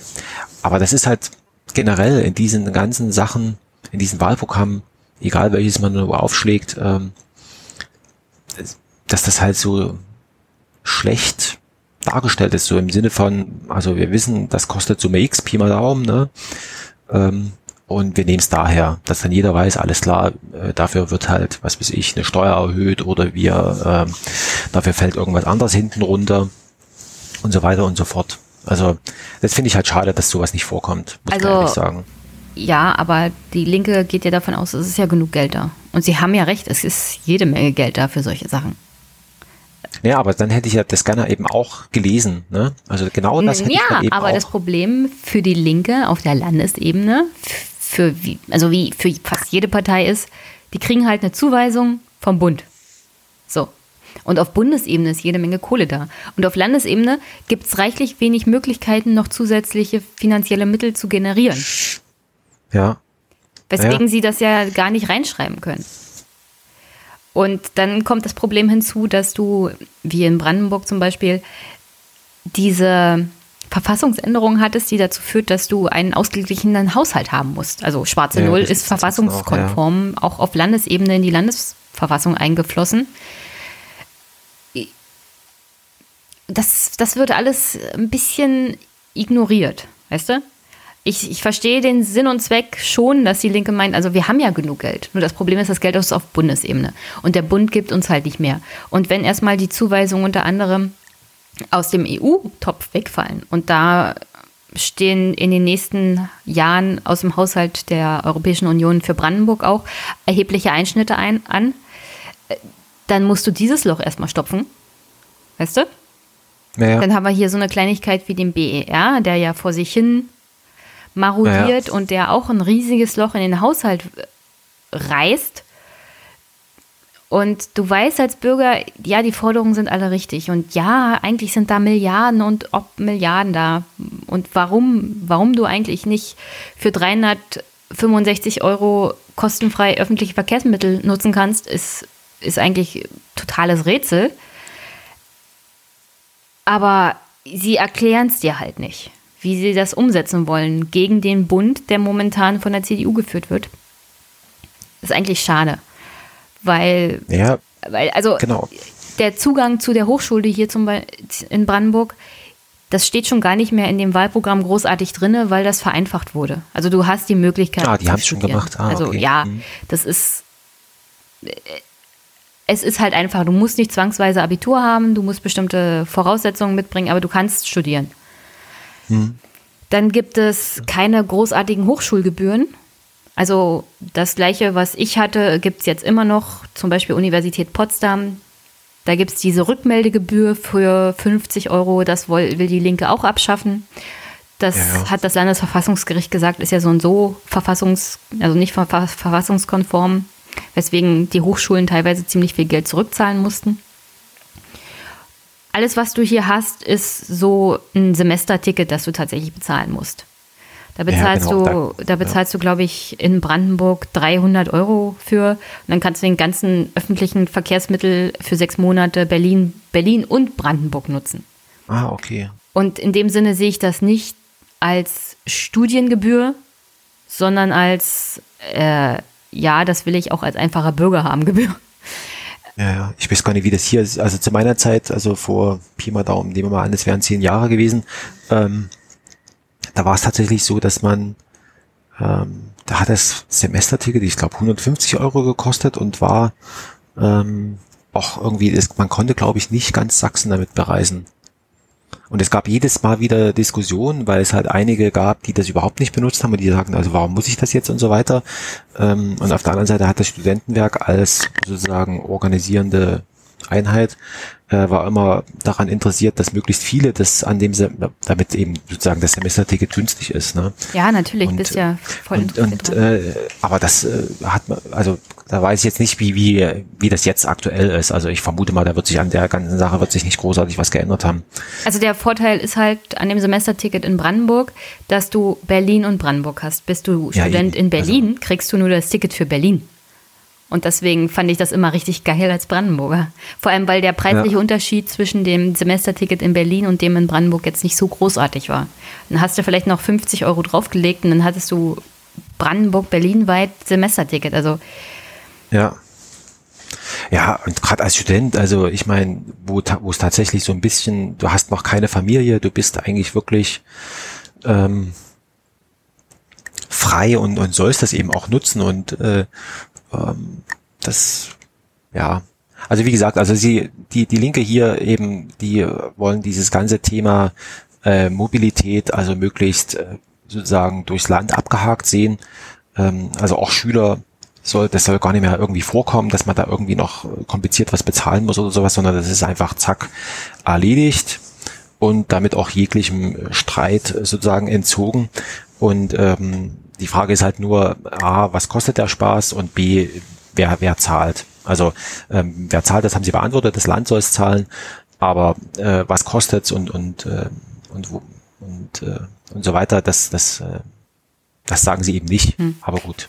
Ja, das ist so die generelle Schwäche, diese, diese Gegenüberstellung von Finanzierbarkeit, wo dir dann immer das Argument kommt, naja, wir haben ja so viel Geld, also das ist ja, das dürfte ja kein Problem sein. Ja, aber dann, aber selbst, aber selbst wenn das hätte ich mir ja gewünscht, dass man sagt, okay, pass mal auf, also pff, mein Gott, für die äh, Summe X, da nehmen wir halt neue Schulden auf und das ist es uns wert und äh, ähm, ist ja auch vollkommen in Ordnung. Also wenn man sowas reinschreibt, ne? Also und ich meine, die Linke, die die ich sag mir dann immer, wenn ich wenn ich wenn ich weiß, dass ich es durchsetzen will, dann äh, dann kann ich doch auch wissen, ähm, wie ich es durchsetzen will. Und, und äh, spätestens, wenn es tatsächlich, also wenn man das, nehmen wir mal an, in einen Antrag äh, im Parlament einbringt und so weiter, da muss man ja dann irgendwie sagen, also wie, wie, wie, wie soll es gehen? Mhm. Ne? Also, naja. Da fehlt, da fehlt ihnen ein bisschen der Mut, weil sie Angst haben vom politischen Gegner.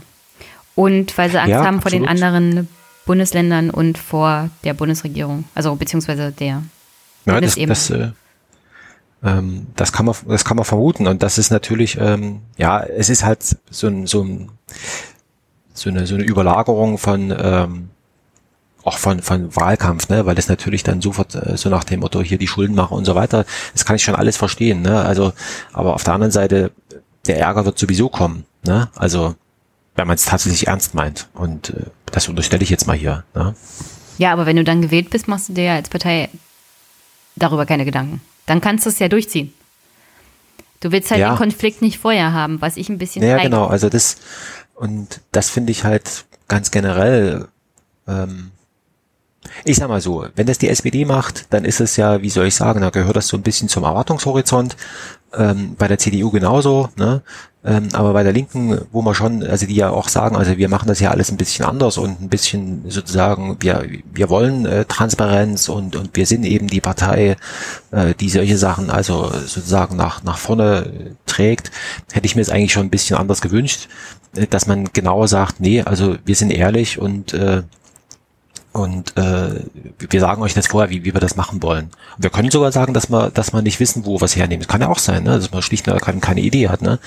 Ähm, ähm, aber das, das hätte ich mir schon an der Stelle so, ähm, so gewünscht. Ne? Also noch dazu war eben das Programm, das heißt ja äh, Fortschritt und Zusammenhalt und ich hätte ja ganz gerne gewusst, äh, mit welchen Positionen und, und so weiter ich da zusammenhalten soll. Ne? Also mal so ganz äh, sozusagen, also wie soll es gehen?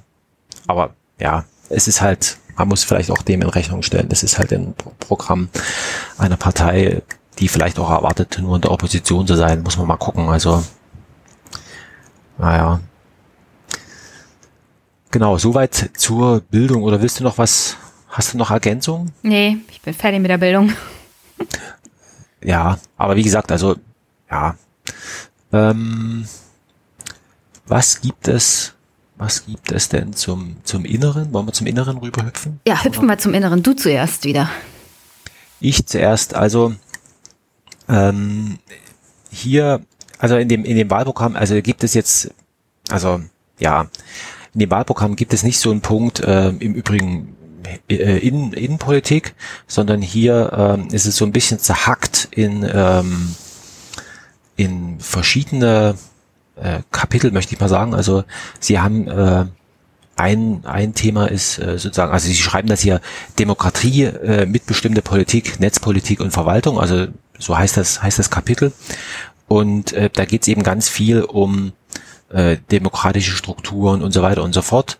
Ähm, und da kommt eben auch äh, unter anderem, äh, was ich, Sie nennen das hier, Demokratisierung der Demokratie. Also sie sind, wenn wir uns jetzt nochmal den Sachsen-Monitor vielleicht nochmal in Erinnerung rufen, ähm, da steht da unter anderem auch drinne, dass es eine hohe Identifikation der Bürger mit den, also wo sie sagen, also wo, wo möchten wir gerne mitreden und wo fühlen wir uns wohl. Das ist eben sozusagen nah am Bürger, äh, also sozusagen dieses ähm, ähm, kommunalpolitische und so weiter.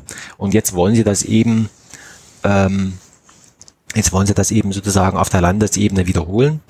Und ähm, sie schreiben eben hier, ähm, also mehr direkte Demokratie und Mitbestimmung durch Volksentscheide ähm, und äh, Absenkung des äh, Quorums äh, auf fünf Prozent äh, der, der äh, Wahlbeteiligung zur letzten Landtagswahl. Liest sich irgendwie äh, komisch und irgendwie, und das ist wieder so, und ich glaube, das ist immer wieder an dem Punkt, wo ich sage, naja, also das ist wieder so, äh, am Ende von irgendwas äh, wird dann sozusagen jemand rangeholt. Und das wird, man, man kann über etwas Vorgedachtes schon entscheiden, ohne dass man sich als sächsische Teilgesellschaft, sage ich mal, zusammensetzt und sagt, naja, Moment, also wie denken wir denn überhaupt über das Thema Klimawandel? Wie denken wir über das Thema Lehrplan zum Beispiel. Wie denken wir über das Thema XYZ?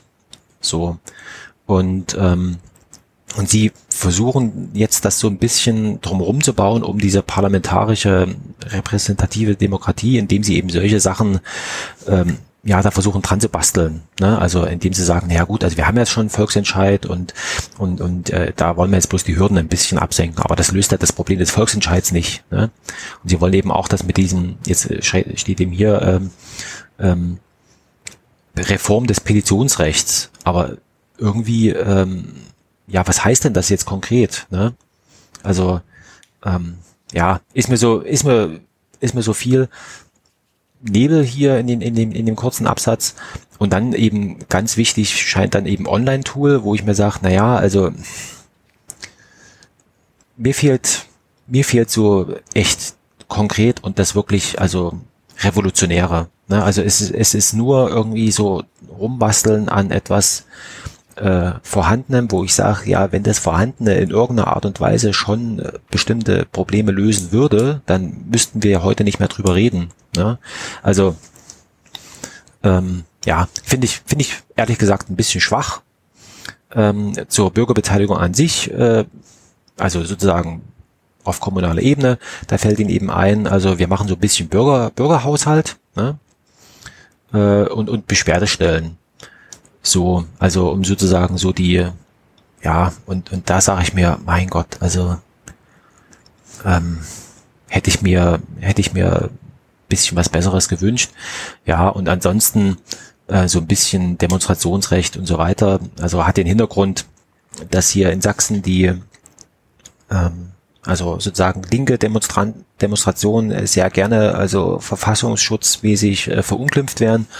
Ähm, Also eben, also aus einer normalen schon, also aus einer normalen nicht rechten Demonstration wird im Verfassungsschutz eine, eine linksextremistische Veranstaltung und äh, es ist auch teilweise schon vorgekommen, dass eben solche Demonstrationen dann eben mit äh, Funkzellenabfrage und so weiter und so fort dann eben, äh, sage ich mal, dort aufgearbeitet werden, wo man sagt, naja, also ehrlich, das, das muss ja nicht sein. Also im Grunde, ja, also so über die Demokratisierung hätte ich mir ein bisschen mehr gewünscht und nicht nur so, ja, unzureichend eigentlich, muss ich ehrlich sagen.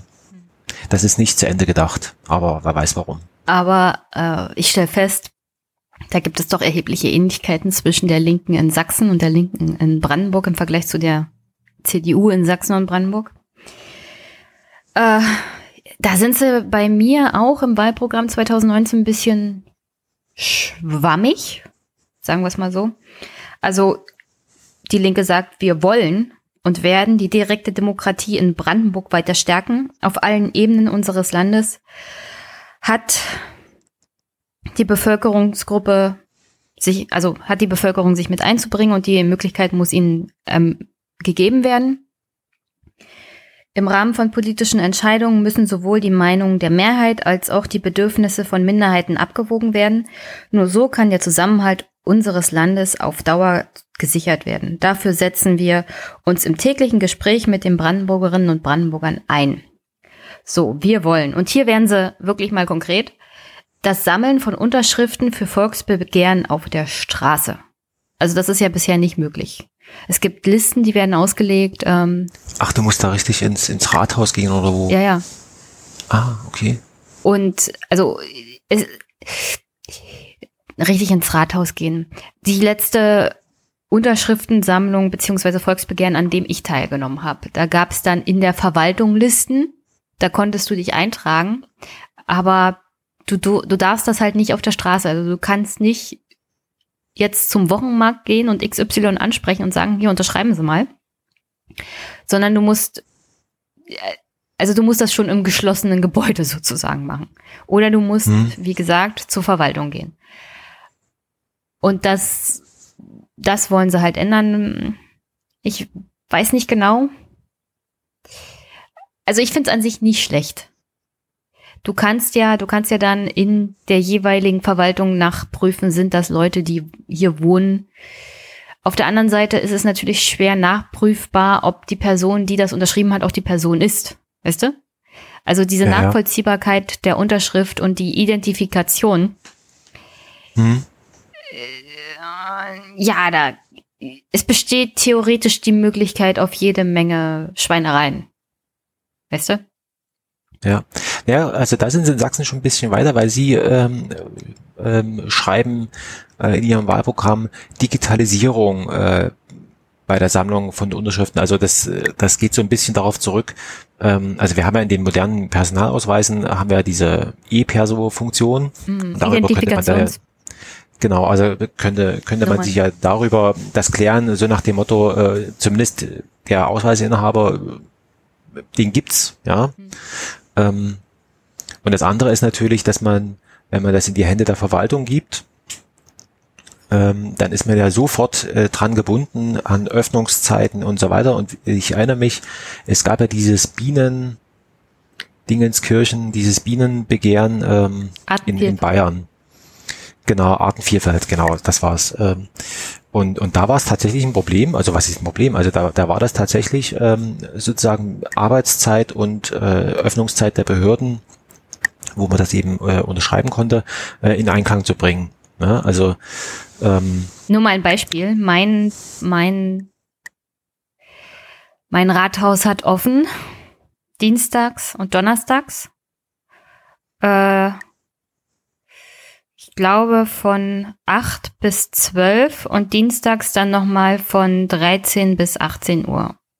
Es ja, gibt genau. Möglichkeiten anzurufen und einen Termin zu vereinbaren, aber also was jetzt das tatsächliche Hingehen und das Rathaus ist offen angeht, wird schon ein bisschen kompliziert.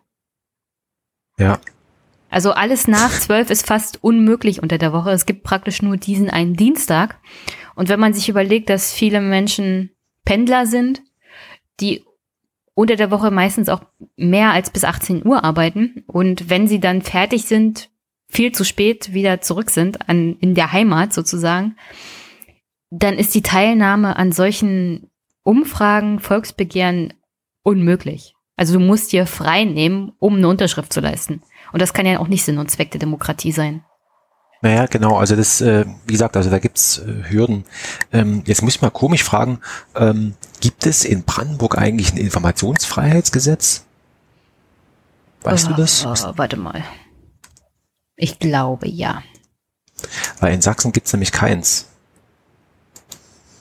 Und das wollen sie auch ändern. Lass also die mal gucken. Also, wir haben ein Akteneinsichts- und Informationsgesetz. Ah, okay. AIG vom 8. Mai 2018.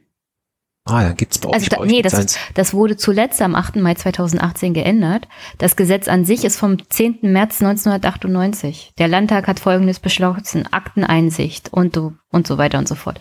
Also Transparenzgesetz gibt's, Akteneinsichtsgesetz, Informationsgesetz. Ja. Das gibt's seit 1998. Ah, okay. Das war im Übrigen ein, ein Wahlversprechen der SPD im der letzt, also äh, von 2014. Es steht sogar im Koalitionsvertrag, aber es ist nicht dazu gekommen. Also das, äh, das hat die CDU durch Tatenlosigkeit erfolgreich abgewehrt. Ähm, und, äh, jetzt mal, jetzt mal eine ganz mal, ehrliche hm? Frage, wie kann es kein Akteneinsichtsgesetz und Informationsgesetz geben? Also das also gehört, also das gehört für mich als Verwaltung zum Standard, dass Bürgerinnen und Bürger die Möglichkeit auf Akteneinsicht haben. Nee. Ich meine, ist also natürlich ist, ein bisschen bürokratisch aufwendig. Ja, aber wir hatten, das müssen wir nochmal, die letzte Woche doch nochmal zurückspringen, so ein bisschen. Ähm, wir hatten ja oder ich hatte berichtet, dass die CDU, also sozusagen, sie hat hier so ein bisschen so die, die Funktion, äh, ich mache das schon. Ne? Hm. Und zu diesem Ich mache das schon gehört eben auch, äh, äh, also der Satz geht ja für die CDU weiter, ich mache das schon richtig. Und insofern äh, braucht es das auch nicht. Dieses, äh, und es gibt tatsächlich, also diese, diese Probleme, so an, an, an Zahlen ranzukommen und so weiter, das ist halt tatsächlich, also es gibt so eine, so eine äh, gewisse Notwehr des Bürgers. Ähm, die Linke macht das manchmal, und ich weiß auch von den Grünen, dass es da unter Umständen funktionieren kann. Da gehst du als zu deinem, zu deinem Abgeordneten hin und sagst ihm, äh, äh, frag doch mal bitte Folgendes. Und dann im Rahmen von einer kleinen Anfrage oder sowas äh, kann man da, also und dann wird das ja sowieso veröffentlicht und so weiter. Also kann man, also sozusagen über diesen Umweg. Ähm, jetzt kann man sich aber vorstellen, äh, dass jetzt die Hürde, also erstens mal finde ich das ein Ding der Unmöglichkeit, dass du zu deinem Abgeordneten hingehen musst, und, um da irgendwie was in Erfahrung zu bringen. Ähm, und, und, und zweitens ist es halt tatsächlich, also wenn man sich das jetzt mal in, also aktuell nutzen das wahrscheinlich dann eben, also man ist wieder so an Bekanntheit und so weiter gebunden. Und das andere ist eben, wenn man sich das jetzt im großen Maßstab vor, vorstellen würde, ähm, also das ist ja ein Ding der Unmöglichkeit. Und deswegen sollte es eigentlich auch tatsächlich so ein so ein äh, Informationsfreiheitsgesetz geben geben. Aber die CDU hat eben gesagt, also und wie gesagt, also noch äh, und die SPD, also da ist mir zumindest äh, nichts bekannt, dass es da irgendwie äh, Aktivitäten in die Richtung gegeben hat. Also ernsthafte Aktivitäten im Sinne von, also wir haben uns das hier vorgenommen und äh, nehmt euch mal selber bitte ernst von der von der von der CDU. Ähm, ähm, wir machen das jetzt. Ne? Und ähm, bei der bei der Linken steht es halt ich nicht sagen schon seit immer, aber schon äh, dieses ganze transparent, äh, transparente Arbeit der Verwaltung und äh, sozusagen Kontrolle durch den Bürger, Informationsfreiheit eigentlich schon. Noch dazu, weil es in anderen Bundesländern äh, ja das auch äh, gibt. Und die Linke geht jetzt sogar noch einen Schritt weiter und, und sagt äh, und, und schreibt eben nicht nur was von äh, naja, nur wenn der Bürger fragt, äh, soll der Antwort geben, sondern auch von euch selbst eben eine Art äh, Transparenzpflicht, ohne dass die jetzt ähm, nochmal näher ausgeführt ist, äh, soll es halt hier äh, geben. Ne? Also nur um das nochmal aufzuklären, warum ich so verwirrt war, ob es ein Akteneinsichts- oder Informationsgesetz gibt. Also ich kenne das halt nicht anders. Das, ja. Also natürlich hast du als Bürger das Recht, zur Verwaltung hinzugehen und vor allem deine eigenen Sachen nachzufragen und die haben dir das auch vorzulegen. Deswegen dachte ich, äh, wieso sollte es das jetzt nicht geben? Habe ich irgendwas verpasst? Äh, nee, nee, das, ich, ich, hab, ja ich hatte auch schon viele Anträge von Bürgerinnen und Bürgern jetzt bezüglich ihrer eigenen Steuerakten, zum Beispiel, dass sie sie einsehen wollen. Äh, natürlich gibt es bestimmte Sachen, die die Bürger nicht zu Gesicht bekommen, was jetzt den internen Ablauf angeht. Also mhm. als Verwaltung hast du auch die Möglichkeit, bestimmte Sachen nicht zu zeigen, weil die halt nur für den Dienstgebrauch sind. Ja. Naja, also und in Sachsen hast du eben nur die Möglichkeit über dieses, es gibt ja dieses Umweltinformationsgesetz auf Bundesebene. Ja. Und ähm, wenn es dir gelingt, einen äh, sozusagen Bezug darüber irgendwie herzustellen, dann, dann kannst du sozusagen darüber, über diesen Weg äh, etwas erreichen, aber ansonsten ist es im Grunde genommen äh, ausgeschlossen. Dass du da, ja, also das ist tatsächlich äh, guter Wille und das, ähm, ja, Genau. Ähm, was ich nochmal interessant finde, was Sie, was Sie hier schreiben ähm, unter dem unter dem Thema Politik und Verwaltung, äh, was ja zum Inneren mit dazugehört. Also Sie wollen, es, die Linke fordert jetzt einen rechtzeitig abzuschließenden Demokratie-Tarifvertrag, wo ich sage, ja, ja, also ist ja gut, dass es, dass es mal sagt, aber es kommt ja tatsächlich eigentlich schon zu spät. Ne? Also wir sind ja schon mittendrin hier. Ne? Also in Sachsen ist das äh, Durchschnittsalter der Bevölkerung drei Jahre höher als im Bundesdurchschnitt. In Brandenburg wahrscheinlich nicht, äh, äh, nicht anders. Und sie wollen eben, also das ist halt hier so ein bisschen so die, dieser Spagat wird hier angekündigt, aber äh, es wird nicht gesagt, wie er tatsächlich, sie wollen auf der anderen Seite ähm, das Ruhestandalter für die Beamten und Beamten äh, wieder zurückholen. Ähm, also von 67 auf 65. Und wie die Lücke gefüllt werden soll, ähm, äh, schreiben sie eben auch nicht. Ne? Das ist halt, es ist halt alles irgendwie, ja, finde ich, finde ich schade. Und ansonsten ist halt wirklich nicht, ähm, es geht halt viel so ein bisschen so um Kommune, Selbstverwaltung und, äh, und, und so weiter, was ich eben auch wieder unter dem Blickwinkel der Demografie ähm, so nach dem Motto, der Staat kann für euch nichts tun, weil ihm schlicht und ergreifend wie überall die, die, die, die Leute fehlen, macht's doch selber. Ne? Und dann eben auch sozusagen als äh, unter dem Punkt äh, Selbstbe Selbstbestimmung, ne? also macht, wie ihr das für richtig haltet. Ähm. Ja, also in dem Punkt auch hier in Brandenburg viel viel läuft hier über Ehrenamt, schreibt die Linke, und das muss gefördert werden. Auch finanzielle Unterstützung von Kommunen mhm. bei dem Einbringen in die Kommunalpolitik. Sie wollen ein, also sie wollen das ähm, weiterhin fördern, die Beteiligung von, Beteiligung von Jugendlichen auf allen politischen Ebenen, auch Ausweiten des Wahlrechts etc. Aber das ist eher so eine Sache, dass die Parteien selber machen, auch wenn sie kommunalpolitisch jetzt irgendwo sitzen, dass sie versuchen jetzt gerade Jugendliche und Schüler in irgendeiner Art und Weise über über Beirat oder Jugendparlament dazu zu bringen, mhm. sich auch kommunalpolitisch einzubringen. Wobei das durchwachsenen Erfolg hat. Das hängt immer von den einzelnen Personen ab, ob das wirklich sich verfestigt oder nicht. Weil ja, momentan ist ja die ganze Energie von Schülerinnen und Schülern hauptsächlich auch bei Fridays for Future gebunden, also wenn sie aktiv sind. Und kommunalpolitisch ist ja dann immer, ach, da passiert ja eh nichts und so. Wobei ich immer sage, na geht doch mal hin, und fragt doch mal nach, was macht denn eure Kommune, eure Stadt direkt, um sich mit dem Klimawandel zum Beispiel zu beschäftigen. Man könnte die Kommune ja dazu bitten, darum bitten, eine, eine Elektroenergie-Auto-Ladestation irgendwie aufzubauen oder so. Ja. Also solche Sachen kann die Kommune tatsächlich machen und das könnten die Schülerinnen und Schüler auch jeweils im Stadtverordnetenparlament oder auch auf Kreisebene nachfragen, wie denn da so die Planung aussieht. Aber äh, ich, ich werde mal sehen, vielleicht nach der Sommerpause, wenn es jetzt wieder auf Kreisebene so richtig mhm. losgeht, habe ich mir vorgenommen, öfters mal hinzufahren. Vielleicht treffe ich ja den einen oder anderen Schüler da. Das, das würde ich sehr begrüßen. Ja, das wäre mal interessant, also wie das, äh, wie das dort funktioniert. Also was da überhaupt, also ich muss ehrlich sagen, mit solchen Sachen habe ich mich noch, noch nicht beschäftigt. Ähm, aber es ist trotzdem mal interessant zu wissen. Ähm, wir sind jetzt gerade bei, bei der Innenpolitik. Ähm, Gibt es irgendwas ähm, in Richtung so Polizei oder sowas? Also also das das fand ich auf der einen Seite überraschend, aber auf der anderen Seite dann auch wieder nicht, weil es ja die Linke ist. Also ich habe geguckt und geguckt und geguckt, wo, wo kommt denn jetzt endlich mal das Thema innere Sicherheit? Weil das war ja jetzt äh, eins der Sachen, die vor allem auch bei der SPD und bei, den, bei der CDU hm. ganz oben stand. Bei der Linken in Brandenburg steht das unter dem unter der Überschrift Freiheit und Sicherheit starken Bürger, starke Bürgerrechte verpflichten. Hm, naja, ja, so. Also so ähnlich. dann geht's dann auch so in Richtung, wir müssen garantieren, dass die Gerichte vor allem, also geht's hauptsächlich in Richtung Justiz, dass die Bürgerinnen und Bürger nicht ewig lange auf ihre Entscheidungen warten. Es geht darum, dass zum Beispiel Schwarzfahrer nicht mehr vor Gericht kommen, sondern dass das eine Ordnungswidrigkeit ist. Ja, das, das geht. Das ganze Justiz- und äh, Sicherheitssystem darauf auslegen, dass es eher so in Richtung Rehabilitation gibt, so wenig Gefängnisstrafen oder harte Strafen wie möglich. Hm. Und dann auch, wenn du im Gefängnis sitzt, dass die Insassen äh, eine Weiterbildung bekommen, eine Ausbildung bekommen, also hm. so generell auch da Richtung Bildung und soziale Integration.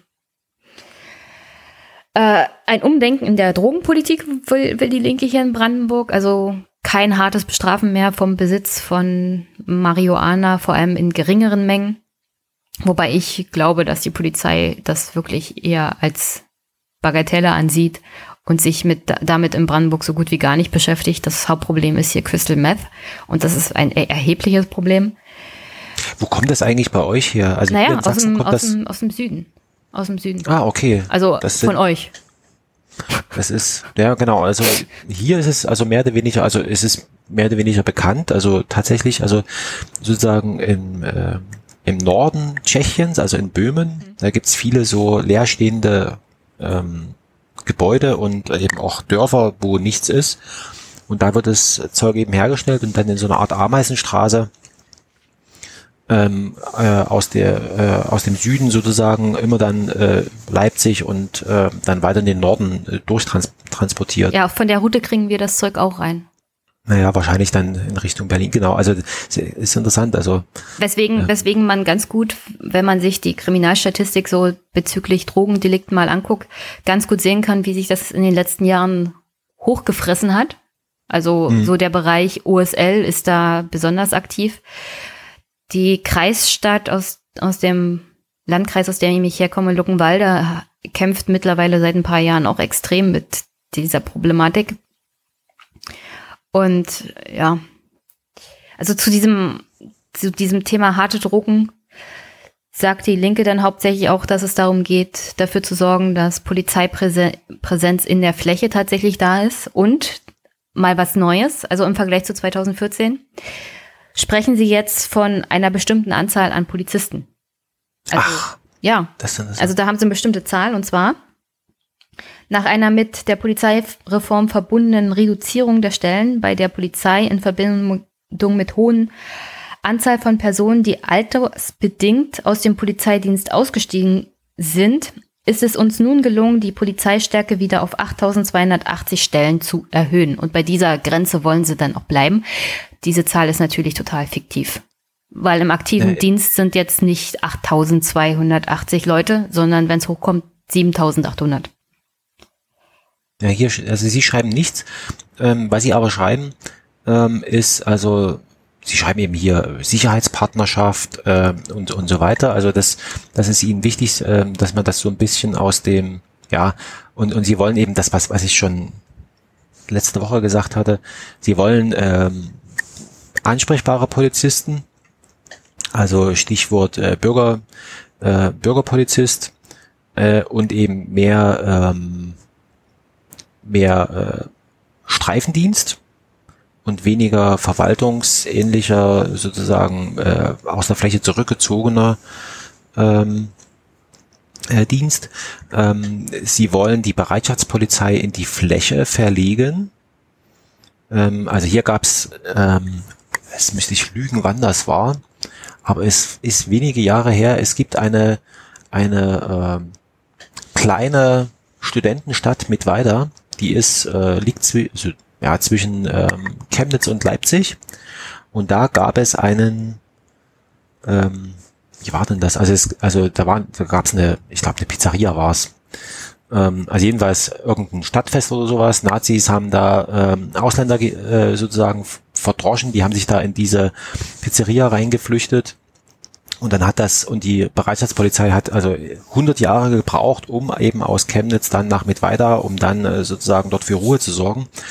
Und aus dieser Erfahrung her sagen sie, also Bereitschaftspolizei muss eben also mindestens in den Mittel- und eben langfristig auch in den Kleinstädten ähm, ähm, sozusagen ähm, ver, ver, verteilt sein. Ne? Also irgendwie wollen sie das, wie das natürlich dann äh, organisatorisch sein soll, also wie ähm, ähm, wie organisiert sich das dann? Das wird nicht verraten. Und was Sie eben auch äh, schreiben, ähm, es gibt hier in, äh, in Sachsen ist es so, dass, äh, dass die Polizeiposten ähm, eben auch nur äh, sozusagen, also die sind nicht dauerhaft besetzt. Also kann es eben passieren, dass sozusagen dann neben mal in den Nachtstunden und so weiter dann die nächstgrößere Einheit dann zuständig wird mit den bekannten Problemen äh, der Reaktionszeit und so weiter. Also das, das wollen sie auf jeden Fall verändern.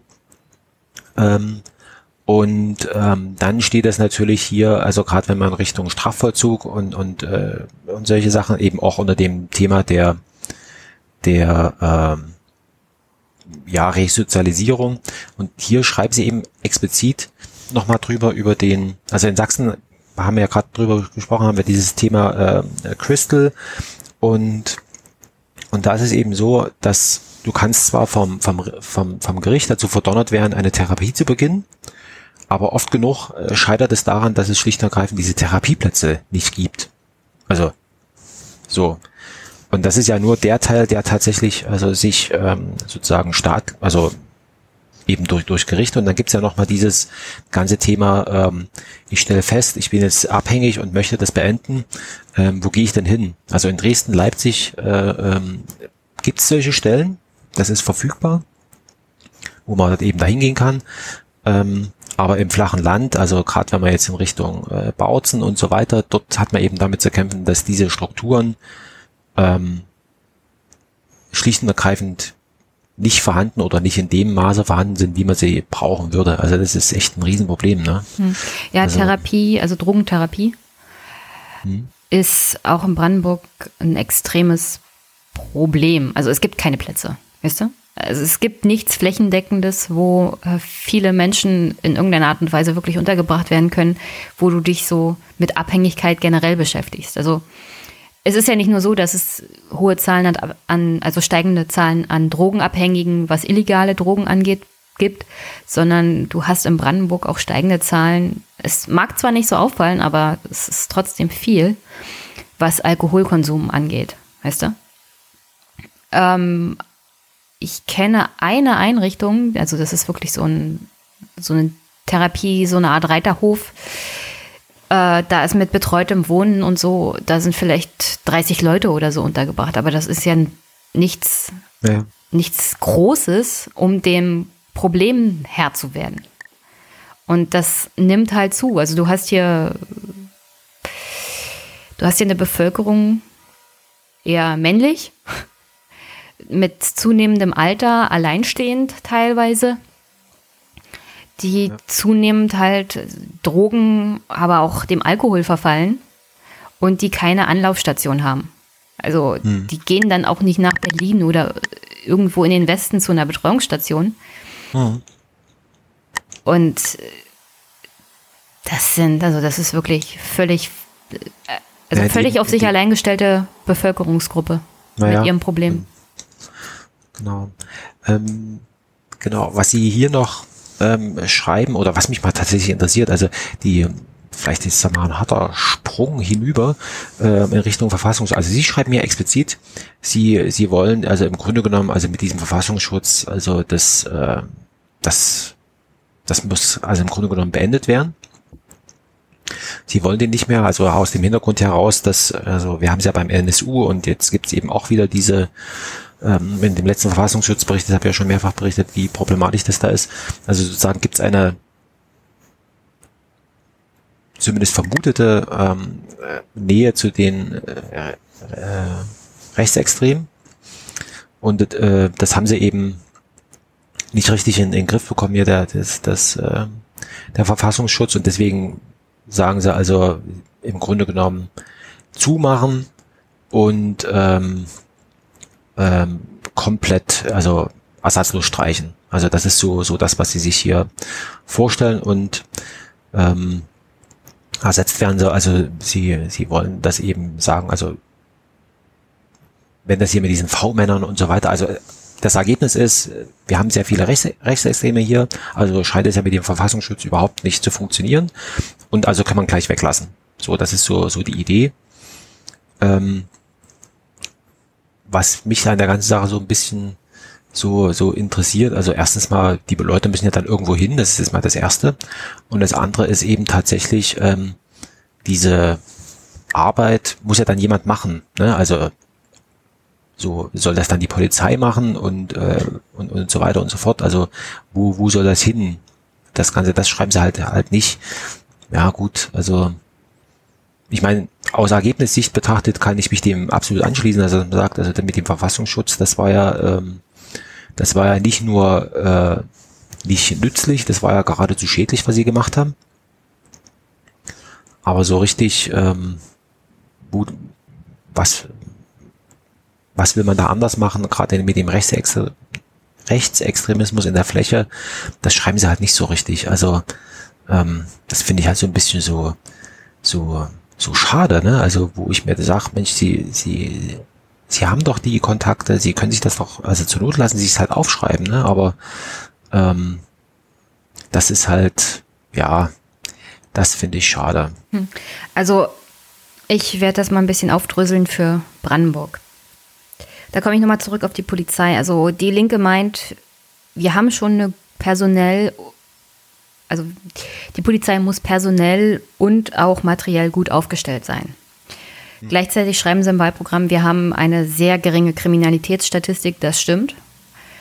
Wobei ich ja immer sage, deswegen müssen wir trotzdem wenigstens die Anwesenheit von Polizei in der Fläche haben und insoweit registriert das die Linke als Partei in der Regierung auch. Also die wissen schon, dass dieses konfuse Sicherheitsgefühl der Bevölkerung alleine schon durch Anwesenheit von Polizei in, großer, im Großen und Ganzen befriedigt wird. So.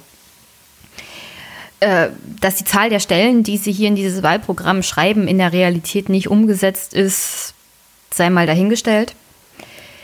Wenn es um die Polizei an sich geht, wollen Sie, dass die Polizisten ansprechbar sind, motiviert und entsprechend kompetent, was jetzt solche Sachen wie in, interkulturelle und gendersensible Kompetenzen angeht. Sie wollen eine umfassende politische Bildung für die Polizei, auch im aktiven Dienst. Was, also das gehört alles in den Bereich Weiterbildung. Mhm. Okay. Der Wille ist da. Die Kapazitäten sind Mangelware und du hast dann Polizisten, die sind aus dem aktiven Dienst für diese Weiterbildung abzuziehen und die müssen dann diese Tage in der Weiter Weiterbildung sein, was heißt, dass sie nicht im aktiven Dienst sind, aber ja, genau. Also, also, also diese, dieser Anspruch ist natürlich gut, die Realität entspricht dem halt nicht. Also mhm. das Problem ist nämlich, du kriegst nicht die Auszubildenden, die absolut motiviert sind. Ja. Mittlerweile haben, das habe ich ja hier schon mehrmals angebracht, es werden die Anforderungen einfach heruntergeschraubt, was jetzt Beamte generell angeht, aber was auch die Polizei angeht. Sportliche, schulische Ansprüche, dann kriegst du in der Schule ja in der Regel nicht wirklich mit, was heißt denn das jetzt Verfassungstreue? Was steht denn so im Grundgesetz? Also damit beschäftigst du dich eigentlich in der Schule nicht. Es gibt teilweise Schüler, die kommen in Brandenburg vom Gymnasium und hatten keinen PB-Unterricht weil das mittlerweile ein Wahlpflichtfach ist und kein, kein Pflichtfach, was ich an sich schon kritisch finde. Äh, aber da sind wir wieder im Bereich Bildung. Und dann schreiben sie rein Polizisten und Polizisten, die sich in rechtsextremen Gruppen engagieren oder durch rassistisches, antisemitisches Verhalten auffallen, äh, sind aus dem Polizeidienst zu entfernen. Also das mit den rechtsextremen Gruppen ist ja völlig nachvollziehbar. Ich weiß nicht ganz genau, was Sie meinen mit rassistisches, antisemitisches und homophobes Verhalten. Also was genau, was, was muss die Polizei tun? Reicht es, sich im betrunkenen Zustand äh, beschissen zu äußern? Weil das Beamtenrecht gibt das nicht her. Das gibt her, dass du ein Dienstaufsichtsverfahren an die Backe kriegst. Aber das heißt nicht, dass du sofort aus dem Dienst entfernt wirst. Und auch da würde ich sagen, hier wird die Wählerschaft der Linken angesprochen, eine bestimmte Wählerschaft, die halt nicht will, dass ein Polizist sich in bestimmter Art und Weise abfällig über, über Juden, über Homosexuelle oder über Bevölkerung mit äh, dunkler Hautfarbe äußert. Nur das Problem ist, dann hast du bald keine Polizei mehr. Also. Ja, gut. Pff, also, halt ja, aber wirklich. Wo, wäre es denn schade um diese Polizisten? Nein, es da ist nicht schade. Also natürlich ist es nicht schade drum. Du kannst sie natürlich alle entfernen. Nur du kannst die leeren Stellen dann nicht mehr besetzen. Wenn ich mich, wenn ich mir überlege, wo sollen denn die ganzen Polizisten herkommen? Und dann frage ich, naja, warum geht ihr nicht zur Polizei? Naja, also ich nicht. Also die Polizei ist ja so ein beschissener, beschissener, ja, ja. Also, äh, autoritärer Haufen und so. Also ich will diese Leute auch nicht im öffentlichen Dienst haben. Weißt du? Ja, und, und ich weiß auch von Leuten, die sich, die sich auf eine Art und Weise teilweise äußern, wenn sie unter Kollegen sind, die ich auch kritisch anspreche, wenn sie sich dann so äußern. Nur du gehst nicht zum Vorgesetzten und meldest die dann. Weil ja, teilweise halt Leute in einer höheren Position sind. Und das, das, das ist, also, das ist hier eine gesellschaftliche Problematik. Also solche, solche Institutionen wie die Polizei, wie die Bundeswehr zieht bestimmte Leu Leute an, gerade dann, wenn du die Anforderungen senkst. Und und diese ja, Leute genau. gibt es halt in der Gesellschaft. Also wie willst du die aus der Gesellschaft entfernen? Das ist ja jetzt die Frage. Genau, das ist dieser in dem Sinne eigentlich auch tatsächlich eben weitgehend ungeklärt. Ne? Also ich meine, so die Standardantwort, die man so oft erhält, naja, man muss in Bildung.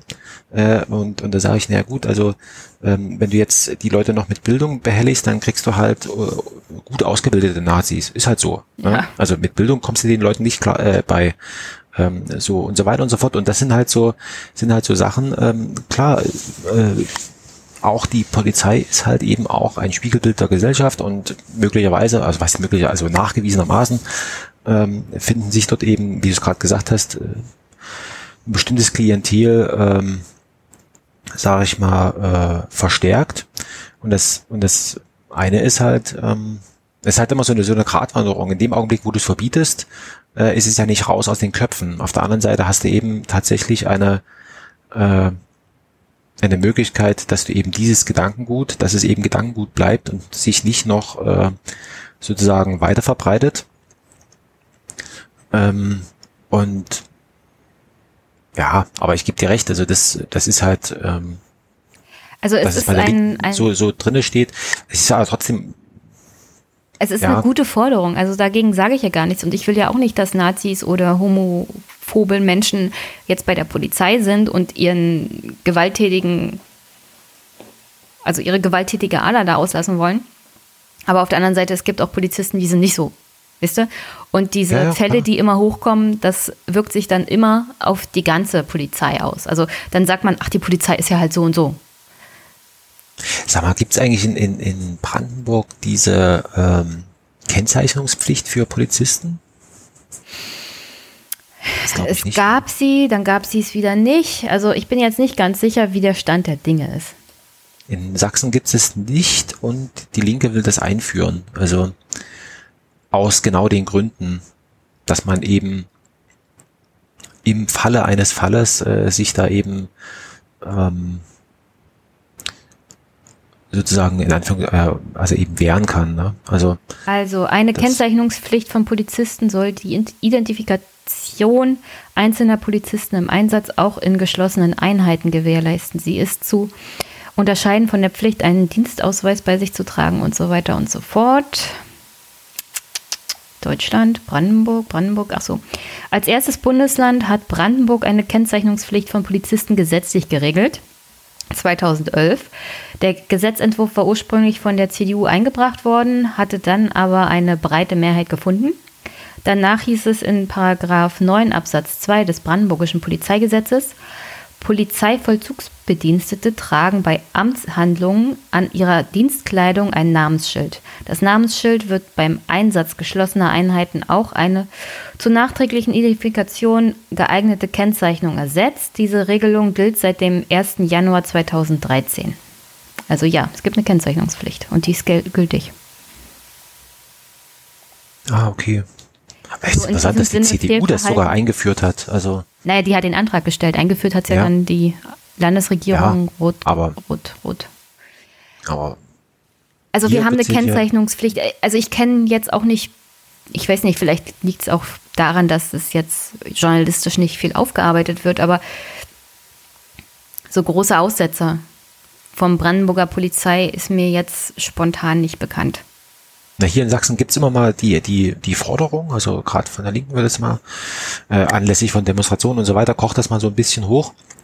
Im Sinne von, also wenn man jetzt hätte, also wenn wir diese Kennzeichnungspflicht hätten, äh, dann wären wir ja schon mal einen Schritt weiter und so weiter. Dann, ähm, aber das wird dann, äh, klar, der Reflex ist dann immer, also Generalverdacht, ähm, und bei diesem Generalverdacht, das ist dann immer so, wo ich sage, nee, Moment, also mit dem gleichen Argument könnte ich ja auch sagen, und das ist ja das, was die CDU so gerne möchte, Videoüberwachung könnte man auch sagen, das ist ein Generalverdacht und der wird die Bevölkerung kriminalisiert ähm, und, und da werden so Argumente sozusagen in, in Anspruch genommen, ähm, die dann bezogen auf gleichartiges, aber andere, andere Menschen betreffende Situationen eben keine Gültigkeit haben. Ja, also jetzt aber nochmal, also das hm? möchte ich gerne mal ausführen diese Kennzeichnungspflicht, die gibt es ja. Das heißt, selbst wenn sich ein Polizist, also wenn sich jetzt mal ein Polizist daneben benommen hat, konnte der Bürger oder die Bürgerin den Namen oder die Kennzeichnung notieren, sich an die entsprechende Behörde wenden oder den Polizisten anzeigen. Das heißt, es hat eine zivilgerichtliche Folge und es gibt auch ein Dienstaufsichtsverfahren. Und da bin ich wieder bei dem Punkt, das erfährt halt keiner. Also wenn nicht gerade ein Journalist sich dahinter klemmt und darüber berichtet, erfährt keiner, ob sich jemand falsch verhalten hat oder nicht, ob das irgendwelche Auswirkungen hat oder nicht. Und wie gesagt, also so spontan ist mir jetzt kein großer Aussetzer bekannt. Und ich finde nicht, dass die Kennzeichnungspflicht bei der Polizei in Brandenburg jetzt irgendwie negative Folgen hatte. Ich, also, ich also, sag mal also so, als, als, als Polizist ist man generell ähm, in einer besonderen Situation eben, ähm, und da würde ich mal sagen, also es ist ja anonymisiert, also da kann er jetzt nicht Lieschen Müller rauskriegen, dass es jetzt äh, XY äh, wohnt dort und dort und so weiter. Ähm, so, so ist sie ja nicht gestaltet und ich finde es halt generell, also weil wir reden ja über das Gewaltmonopol und so weiter und äh, ähm, weil das eben so eine besondere Sache ist, also ja, das heißt aber nicht, sagen. dass die Polizei natürlich alles machen darf, was er will. Nee, nee, genau. Und aus dem Grund, die, damit man es überprüfen kann, in diesem, ich das schon. In diesem Sinne finde ich diese Kennzeichnungspflicht gar nicht so schlecht und auch. Und auf der anderen Seite diszipliniert sie vielleicht auch. Ja, das, ja, also. das, das vielleicht. Und also diese Gegenwehr ist ja dann immer hm. im ersten Moment da, aber wenn es erstmal eingeführt ist, gibt es, glaube ich, da keine großartigen Probleme. Weißt du? Ja, also im, ja, das kommt, diese Kennzeichnungspflicht spielt ja immer dann eine Rolle bei so Demonstrationen, ähm, äh, solchen Sachen, ähm, äh, oder wenn irgendwelche, was weiß ich, also wenn es so, sag ich mal, gerade in Richtung Bereichspolizei oder sowas geht, mhm. ne? So, weil der Bürgerpolizist und so weiter, ähm, mit dem hat man ja wahrscheinlich eher weniger Probleme. Ähm, aber bei solchen größeren Sachen, wo es eben auch sozusagen kontro kontrovers ist, also im Sinne von, äh, es gab jetzt äh, Platzverweise und so weiter und, und äh, dann wurde das eben übergriffig durchgesetzt oder sonst irgendwas, ne? also wo dann eben solche Sachen ähm, eben nochmal noch mal aufgearbeitet werden und wo eben diese fehlende Kennzeichnung möglicherweise ein, ein Hindernis ist. Was, wie ist Aber das darüber eigentlich? sollte man sich auch mal Gedanken machen. Ich meine, was heißt übergriffig? Die Polizei ja spricht einen Platzverweis aus. Was macht sie denn, wenn der Platzverweis nicht befolgt wird? Dann nimmt sie einen auf unschöne Art und Weise und entfernt ihn oder sie. Und dass das natürlich körperliche Gewalt ist, ist schon klar. Die Frage ist, ist diese körperliche Gewalt gerechtfertigt? Ich meine, wenn es jetzt zum Einsatz von Pfefferspray zum Beispiel kommt oder wenn du dabei jemanden den Arm auskugelst, dann ist das ziemlich übertrieben. Dass die Polizei aber ja. dann erstmal übergriffig wird und dass das natürlich nicht schön ist, aber dass es halt damit zu tun hat, dass du zum Beispiel dem Platzverweis nicht gefolgt bist. Also das sind immer so Situationen, wo ich sage, ja, aber und meistens läuft das aus dem Ruder, weil sich die Person natürlich auch körperlich dagegen wehrt, dass sie äh, entfernt ja. wird. Also ja, hier in Sachsen, wir hatten halt öfter mit solchen Themen zu tun, wie zum Beispiel Sitzblockaden und so weiter, wo dann eben auch ähm, die Polizei dann hart hingegriffen hat, ähm, wo es eben auch ähm, das nochmal gerichtlich aufgearbeitet wurde und so weiter und durch ähm, ja, also und ich würde mal, also ich meine, da würden wir wahrscheinlich Konsens erreichen, dass äh, diese Kennzeichnungspflicht ähm, wäre schon nicht schlecht, wenn man, wenn man sie hat. Und deswegen finde ich es gut, dass es hier nochmal drinne steht. Ähm, interessant finde ich nochmal, wie du es gerade gesagt hast, dass das in Brandenburg sozusagen auf Initiative der CDU, äh, sozusagen, die ja nun weiß Gott nicht dafür bekannt sind, ähm, solche Dinge zu fordern. Aber finde ich, finde ich interessant. Also das ist dann. Na, das ging ja damals auch eher in Richtung Schutz der Polizei. Also das, ja. das hat ja die CDU unter dem Gesichtspunkt gemacht. Kennzeichnungspflicht für die Beamten als Schutzmaßnahme für die Beamten, dass man, ja, genau, damit dass also man nicht mehr behaupten wird. kann, dass irgendwer sich irgendwie falsch verhalten hat, sondern dass die Polizisten dann auch nachweisen können. Also ich war vielleicht gar nicht an dem Tag da, sondern war ganz woanders im Einsatz. Also ja, ja, also ähm, das vielleicht nochmal so zum zum zum Inneren. Ähm, Achso, und NSU. Hm? Ähm, du hattest ja das ja. Thema Verfassungsschutz angebracht. Hm. Äh, also ich wollte das bloß nochmal so Richtung Polizei als Bürgerhelfer und als jemand, aber der nicht über dem Gesetz steht, sondern auch für Fehlverhalten zur Rechenschaft gezogen werden kann. Und die Idee ist auch, dass du tatsächlich verfassungstreue Polizisten, wie es ja eigentlich logisch sein sollte, mhm. im Dienst hast und nicht irgendwelche verkappten Nazis. So, also das will die Linke und das ist natürlich auch richtig. Ja. Und zum Thema Verfassungsschutz hat die Linke in Brandenburg sich vorgenommen Folgendes. Resultierend aus der deutschen Geschichte und den jüngeren Skandalen in Zusammenhang mit den rechtsterroristischen Mordserie des NSU stehen wir Geheimdiensten kritisch gegenüber und fordern deren Abschaffung. Geheimdienste wie der Verfassungsschutz operieren mit zweifelhaften Methoden wie dem V-Personenwesen das wir grundlegend ablehnen. Allein die Existenz einer geheimdienstlichen agierenden Behörde, die die Bevölkerung unter ständiger Beobachtung stellt, verletzt die Grundsätze einer rechtsstaatlich verfassten, freiheitlich und offenen Demokratie. Daher wollen wir Geheimdienste abschaffen. Solange sie aber noch arbeiten, muss die parlamentarische demokratische Kontrolle so wirkungsvoll wie möglich gestaltet und weiterentwickelt werden. Naja, das also, ist so die Position auch in, auch in Sachsen, wie wir es ja, da, da, da versuchen sie halt den internen Zwist, und da gibt es wirklich extreme Probleme, auch innerhalb der Linken in Brandenburg, irgendwie mit einem Konsens hm. zu vereinbaren. Auf der einen Seite sagen sie, also in absehbarer Zukunft irgendwann wollen wir das schon gerne abschaffen. Aber momentan gibt es den Geheimdienst noch, es gibt den Verfassungsschutz und in der Regierung müssen wir auch irgendwie damit zurechtkommen, vor allem in Brandenburg, wo sie ja gerade mit der SPD die Zahl, den Personalstand des Verfassungsschutzes erhöht haben. Also da gehen sie Richtung, also parlamentarische Kontrolle muss ausgebaut und erweitert werden und wir müssen viel mehr hingucken, was macht der Verfassungsschutz eigentlich, ähm, wenn er da agiert. Und ist das überhaupt demokratisch vertretbar, was die machen? Ja, also wenn wir jetzt hier nochmal auf Rechts Rechtsextremismus äh, eingehen, ähm, Sie schreiben hier, ähm, Sie werden ein Gesamt, ein ressortübergreifendes Gesamtkonzept zur Zurückdrängung der extremen Rechten äh, äh, auf allen Ebenen erarbeiten. Ähm, das soll eben Prävention und Repression einschließen. Und sozusagen eben, oh, finde ich interessant, also äh, als auch die steuerrechtliche Prüfung von Einrichtungen der extremen Rechten. Also da wird wirklich, also so ein bisschen erinnert mich das so an, an äh, so Mafia, äh, an die Mafia-Aufarbeitung in Italien, wo man eben tatsächlich auch das Steuerrecht dann einge, eingesetzt hat. Und sie wollen einen Entschädigungsfonds für die NSU-Opfer haben.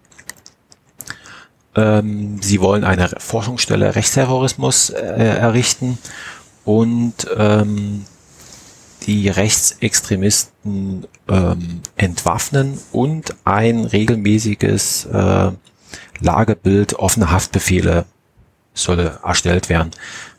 So, also das. Ähm, das genau, ist alles sehr halt, konkret. Hm, ja, ähm, also ja, also das mit diesem, mit diesem, äh, mit diesem äh, Gesamtkonzept und so weiter finde ich gar nicht so schlecht, wenn man da so ein bisschen sozusagen ähm, das also tatsächlich eben weil man muss ehrlich sein, also jahrelang ist da in dem Sinne eigentlich nichts passiert. Also es ist mittlerweile sogar so, also in Dresden gibt's ja die, die Neustadt, das ist so, wird immer so, das ist sozusagen das, das linke Herz der Stadt, ähm, relativ zentral gelegen und so weiter. Und selbst dort äh, gibt's jetzt mittlerweile äh, offen Rechtex, also Nazi-Treffpunkte. Ne? Also mittlerweile ist es schon so weit, also dass das ähm, dass sie sich sogar dorthin trauen. Also was vielleicht vor, was weiß ich, zehn Jahren äh, total unmöglich gewesen wäre. Ne?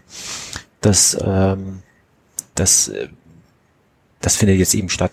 Und das versuchen sie halt irgendwie so, oder sie benennen es zumindest und sagen, also da werden wir was tun. Also ähm, und was ich auch wirklich gut finde, ähm, sie wollen den Sachsen-Monitor ähm, sozusagen weiterentwickeln, also nicht einschlafen, sondern eben tatsächlich weiterentwickeln.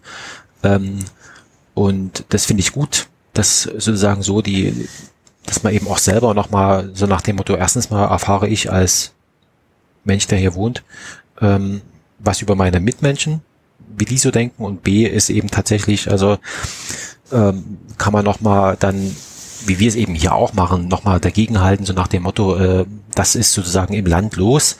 Ähm, wie reagiert die Politik darauf? Finde ich, finde ich gut, also dass sie das so, so machen wollen. Hm. Also ich finde es gut, dass es äh, bezüglich des NSU und Aufarbeitung etc. und Unterstützung der Opfer auch so konkret wird. Das ist in ja. dem Wahlprogramm für die Linke in Brandenburg jetzt nicht so. Da steht höchstens noch, ähm, dass sie eine wirksame Innenrevision beim Verfassungsschutz einführen wollen die sich tatsächlich mit der Aufarbeitung Thema NSU-Komplex etc. auch beschäftigt. Das bedeutet ja im Umkehrschluss, die, es gibt aktuell keine mhm. wirksame Innenrevision. Ja, eben. Und das ist ja sehr, sehr interessant, weil die Linke ist ja jetzt nicht das erste Mal mit in der Regierung. Die sind ja schon eine Weile mit dabei und ich meine, als linke Partei kann man ja den Verfassungsschutz auch gerne mal ignorieren, weil das ist halt nicht ihr Ding.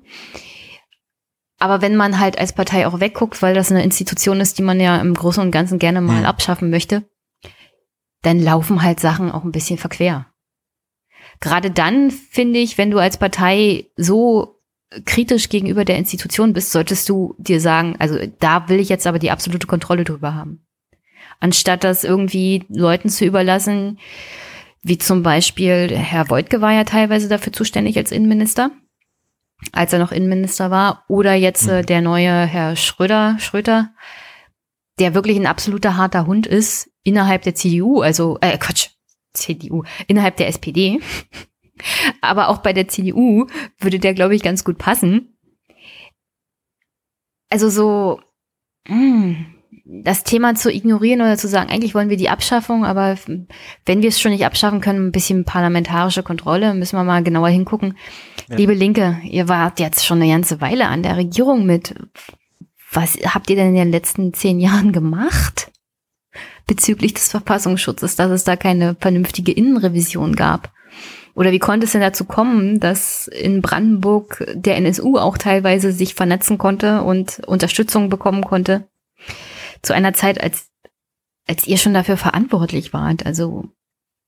Ja. Mm, mm, mm. ja, das ist immer so, ja, das ist, äh, wenn's, wenn man selber dran ist, dann ist es nämlich ganz äh, schwierig, ne? Ja, was, was ich auch interessant fand, was du da gesagt hast, dass sich die Nazis halt jetzt auch öffentlich hintrauen. Ja, ja, ja. Also ich glaube da wirklich, das ist hier ein Problem einer gesellschaftlichen Entwicklung. Die Mitte der Gesellschaft, der ist es mittlerweile egal. Und weil es ihr egal ist, trauen sich diese Leute halt in die Öffentlichkeit. Ja, das ist eben. Also, genau, der, die also Gegenwehr von, von Linken ist da wirklich marginal. Die suchen sie ja praktisch, um sich mit denen dann auch entsprechend auseinandersetzen zu können. Aber solange wirklich die breite, breite Mitte der Gesellschaft sagt, also mittlerweile ist uns das egal, dass die da stehen, oder wir ignorieren es und wir sprechen es einfach nicht an, weil ist ja nicht unser Problem. Ja, und das glaube ich nämlich, also ist auch, jetzt müssen wir mal so ein bisschen den, den Kopf heben in Richtung Bundespolitik. Ähm, wenn wir jetzt angucken mit dem Rechtsextremismus und äh, sozusagen rechter Terror, stochastischer Terror, also Einzeltäter und so weiter, äh, das war so lange kein Problem, wie es andere Menschen betroffen hat. Also es war relativ ausgeschlossen, dass ich von, äh, von vom NSU ermordet werde, weil ich schlicht und ergreifend ähm, sozusagen mitteleuropäisches Aussehen habe. Ne? Also so und jetzt mit dem mit dem Lübcke-Mord, da sieht es nämlich ganz anders aus und plötzlich sind Dinge möglich äh, in der Polizeiarbeit und so weiter und so fort, äh, die als es andere Menschen betroffen hat, äh, eigentlich unmöglich gewesen sind mhm. oder für unmöglich gehalten worden. Ja? Und ähm, das sind, sind so Sachen, wo ich, und das ist aber eigentlich im Grunde genommen ein, ein Ding, wo man, wo ich sagen würde, also äh, toll. Das ja, aber in dem Fall würde also jetzt hat sich ja, aber in dem Fall jetzt hat sich das sagen, schon verfestigt, ne? Also ja, aber ich würde auch sagen, in dem Fall alles, was das NSU-Thema angeht, also bis es hochgekommen ist, war es ja eher so peripher. Also man hat ja nicht wirklich was mitbekommen. Also dieser, dieser Mord an der Polizistin Kiesewetter, ich kann mich noch erinnern, als, als das erste Mal davon berichtet wurde, dann war auf einmal irgendwie die DNA-Probe ganz komisch. Erst war es ein Mann, dann war es eine Frau, dann war die DNA-Probe des Täters irgendwie durch Schlamperei der Herstellungsfirma mit diesen Wattepads kontaminiert. Also das war von vornherein eine ganz seltsame Sache.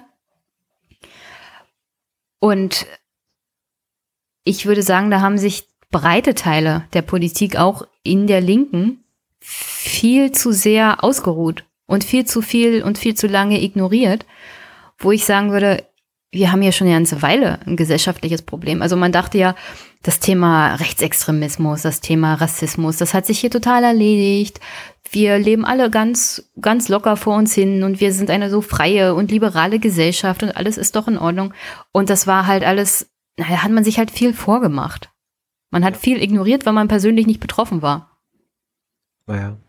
Und um ehrlich zu sein, das kann Politik gar nicht lösen. Also das ist wirklich ein gesellschaftliches Problem, das du als Politik überhaupt nicht lösen kannst.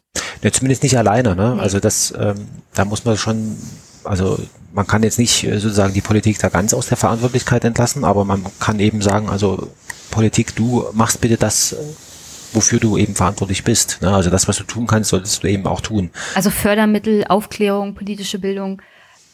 Naja, und das ist halt hier in Sachsen, also mit dieser ganzen, ähm, es gibt ja jetzt ähm, sozusagen vor den Toren meiner Heimatstadt in, in Pönner, da gibt's eben diese verfestigte rechts, rechtsextremistische Szene, da gibt's auch viele Leute, die sich äh, darum kümmern und die, und es ist halt immer wieder ein Kampf von diesen Menschen, die sozusagen so noch dagegen halten, eben über Fördermittel etc. da diese, diese Aufklärungsarbeit zu leisten und dann eben also schlicht und ergreifend äh, äh, auch durch durch äh, die staatlichen Behörden da eben auch eine ein, schlicht und ergreifend auch Schutz zu erhalten. Also es gibt immer wieder so, so und da greift man wieder in, die, in dieses Thema rein, wie sieht's denn mit der Besetzung von Polizei aus, äh, mit der Verfügbarkeit und so weiter im, im ländlichen Raum. Und, und ich sage immer, der, der, der Rechtsextremismus, der, der springt in die Lücken rein, die halt ähm, von anderen gelassen werden. So, und jetzt kann man sich da auch noch mal fragen, ähm, wer lässt diese Lücken, warum sind die nicht geschlossen, wie kann man sie schließen und so weiter und so fort. Ne? Und ähm, genau. Wollen wir das Thema mal abschließen, würde ich mal sagen, oder ja, hast das du noch macht was? ganz depressiv. Was, ähm, ja, man könnte jetzt noch irgendwie wahrscheinlich da irgendwie noch fünf Stunden drüber reden. Also ähm, ja, aber im Großen und Ganzen kannst du es unter dem Strich zusammenfassen. Da muss man halt dranbleiben, da muss man die Augen offen halten, genau. da muss man die richtigen Projekte finanzieren. Alles andere Alles andere bringt halt nichts. Also ignorieren bringt jedenfalls gar nichts. Ja. Ähm, apropos ignorieren bringt gar nichts. Ähm, wohin wollen wir, wollen, was wollen wir nicht ignorieren? Wollen wir das Klima nicht ignorieren? Nee, das Klima was, können wir nicht ignorieren. Ähm, dann, ähm, dann lass uns mal in Richtung Klima gehen. Ähm, Klima bei der Linken ähm, läuft immer, also das ist halt so, so ein bisschen schwierig. Also sie, das ist also so ein ich, bisschen. Ich, ich würde diesmal anfangen. Ja. Weil, äh, wie gesagt, Linke ist hier seit 2014 hm. wieder mit in der, im, im Boot. Davor waren sie schon mit der SPD in der Regierung. Damals hatten sie im Wahlprogramm Braunkohlefelder sind halt wichtig und ähm, Ausbau Tagebau Welt so Süd war damals noch im Programm und war auch in der, oh. im Koalitionsvertrag. Und man hat geschrieben, spätestens ab 2040 soll Brandenburg keine Braunkohle mehr verstromen. So. Mhm. Man wolle ein entsprechendes Klimaschutzgesetz auch entwickeln. Äh, darauf warte ich heute noch. Es gibt jedenfalls keins von den 150 Gesetzen, die erlassen wurden, die tatsächlich ein dezidiertes Klimaschutzgesetz sind von Rot-Rot. Mhm. Und die hatten jetzt fünf Jahre Zeit. Ist nicht dazu gekommen. Was den Kohleausstieg 2040 angeht, hat ja die Kohlekommission gesagt, 2038 muss Schluss sein. Und ähm, für die Linke ist das Thema Klimaschutz auch immer ein Thema, muss sozial verträglich gestaltet werden. Also genau. Also alles, was sie dazu schreiben, ist Klimaschutz ist wichtig, aber wir dürfen halt den sozialen Aspekt nicht vergessen. Was ich, um ehrlich zu sein, auch gut finde. Nur leider sagen sie mir nie so richtig, ja, was heißt denn das jetzt? So, äh, so, ah, das ist interessant, weil sie, äh, das kann ich mal währenddessen du noch mal sozusagen bei dir guckst. Ähm, also hier schreiben, also hier läuft das eben auch äh, Klimaschutz und Energiewende und äh, das läuft hier alles so eben auch, also was, was sagen Sie? Also Sie sagen also 238, das ist eben der Kompromiss, ähm, der ist so beschlossen, den werden wir, den akzeptieren wir erstmal so. Und wir kümmern uns darum, dass eben ähm, sozusagen diese, diesen Umbau äh, zu gestalten. Ähm, Sie schreiben hier explizit, äh, Sie werden, äh, wir werden den Klimanotstand für Sachsen ausrufen und, äh, und ein modernes Klimaschutzgesetz äh, erstellen. So, ähm, Sie wollen ganz klar, ähm, wir hatten ja schon mal drüber gesprochen, gesprochen äh, Akzeptanz der Erneuerbaren, also eigentlich mehr Windkraft.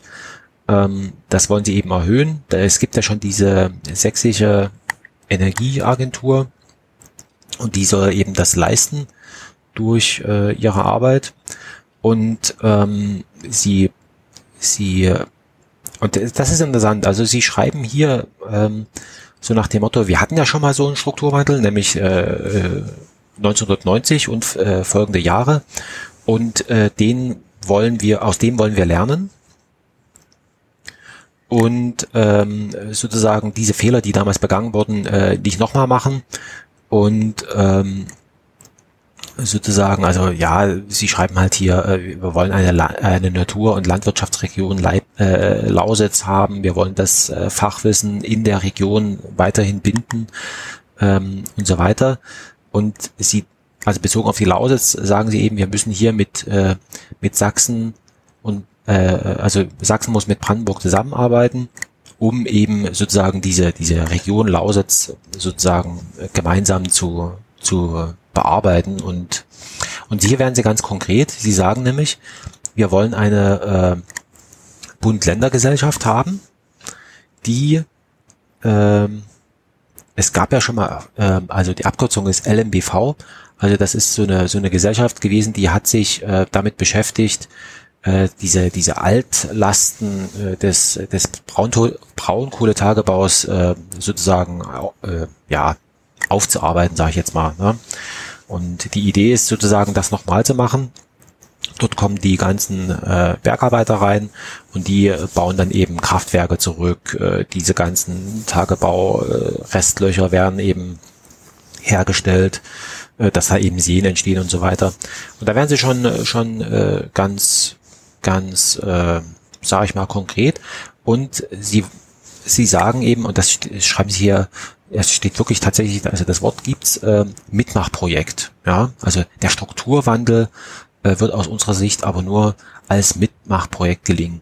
So, das finde ich jetzt schon gar nicht so schlecht. Es gibt, äh, das muss ich nochmal raussuchen, es gibt in der aktuellen Zeit gibt es ein, eine, ein, ein, ein, eine Reportage, eine Reportage über Großrächen. Sag ähm, mir was. genau, also ganz kurz erzählt bloß. Also, wie, also der, der Bürgermeister, ein SPD-Mensch, der hat äh, noch während der, der Tagebau dort betrieben wurde, hat er sich eben darum gekümmert, so nach dem Motto, äh, wenn Tagebau weg, dann See, also baue ich eine Seebrücke her. Und das war zu einer Zeit, wo noch niemand an irgendwie Tagebauende gedacht hat. Und mittlerweile ist Großrechen, also zumindest der, dieser Reportage nach, ein ziemlich, äh, es ist ein, es ist ein Provinzstädtchen, aber es floriert halt und so dieses, ähm, dieses wollen sie hier wahrscheinlich kopieren, also so richtig steht's, aber sie sagen eben, also es muss halt sozusagen die Menschen müssen mitgenommen werden, wenn man es mal so will. Ne? Und ähm, was ich jetzt hier nochmal sozusagen also bemerkenswert finde, im Rahmen dieses ähm, Umbaus, also Strukturwandels, wollen sie ein räumlich und zeitlich begrenztes Grundeinkommen äh, einführen. Also sowas ähnliches, wo ich mal schon längst mal so drüber laut drüber, das, das findet sich ja, also ohne, ohne, ohne Zahlen natürlich, ne? Ähm, aber so dieses, das, das wollen sie eben, also dass sie sagen, okay, wir wollen damit garantieren, dass das Geld an Ort und Stelle ist. Und weil tatsächlich, also ja, finde ich, finde ich gar nicht so schlecht, wie sie das hier so, so beschreiben, dass eben das Soziale mitgedacht wird, ähm, um äh, sozusagen dort äh, diesen Strukturwandel hinzukriegen. Ansonsten ähm, ist, ähm, also schreiben Sie hier, wenn man jetzt nochmal über Klima sprechen möchte, äh, schreiben Sie über Klima vor allen Dingen im Sinne von äh, einer, einer nachhaltigen Wirtschaftsweise. Ne? Also nicht nur sozusagen umweltnachhaltig, sondern auch sozial nachhaltig. Ähm, ähm, sie schreiben eben auch, äh, sie, sie sagen also, ähm, wir wollen halt öffentlich äh, vor privat und ähm, und, und, und äh, sozusagen Land- und Forstwirtschaft soll eben auch sozusagen im Sinne von äh, Natur und Umwelt sozusagen umgebaut werden.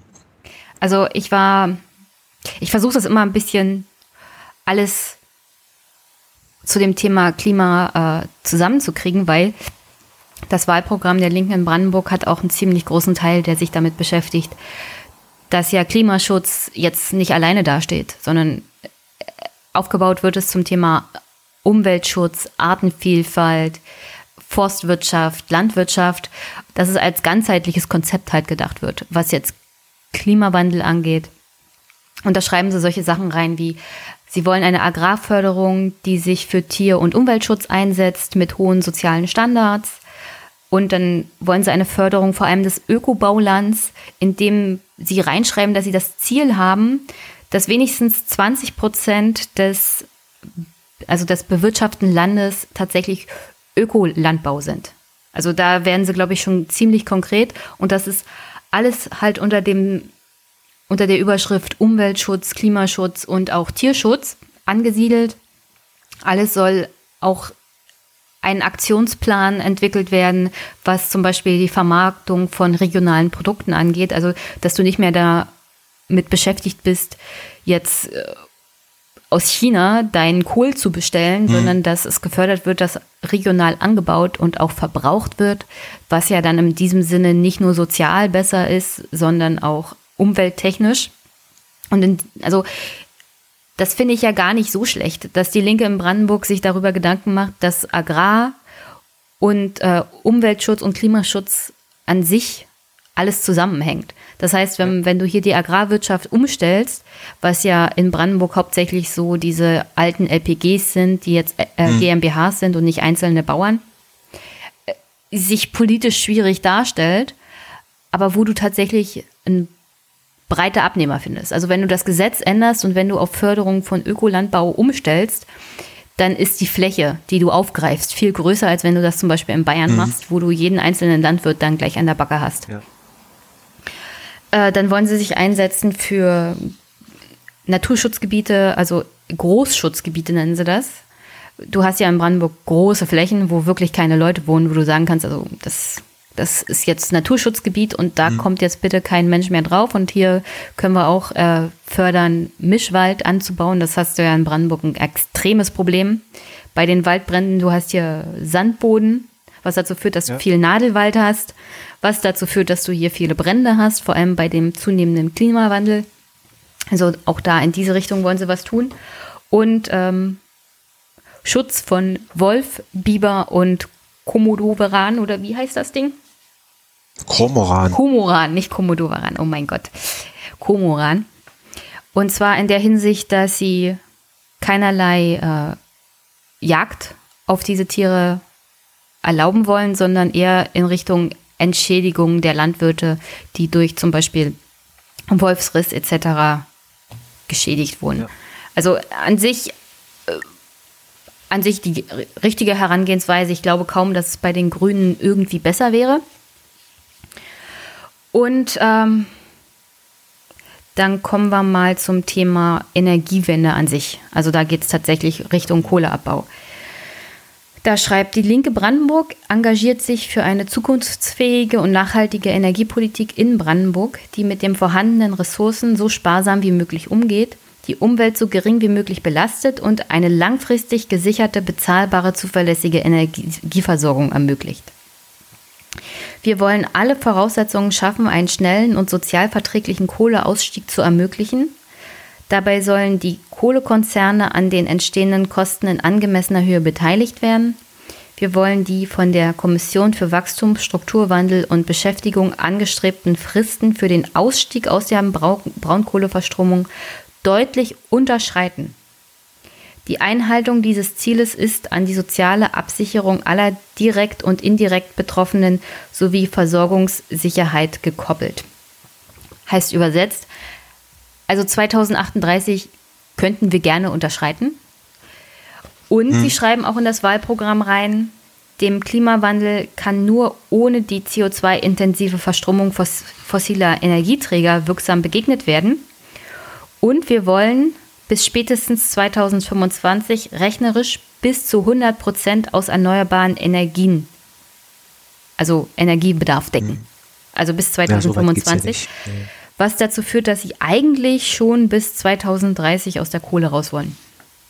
Also sie schreiben es nicht so direkt rein, ein bisschen verklausuliert dann später.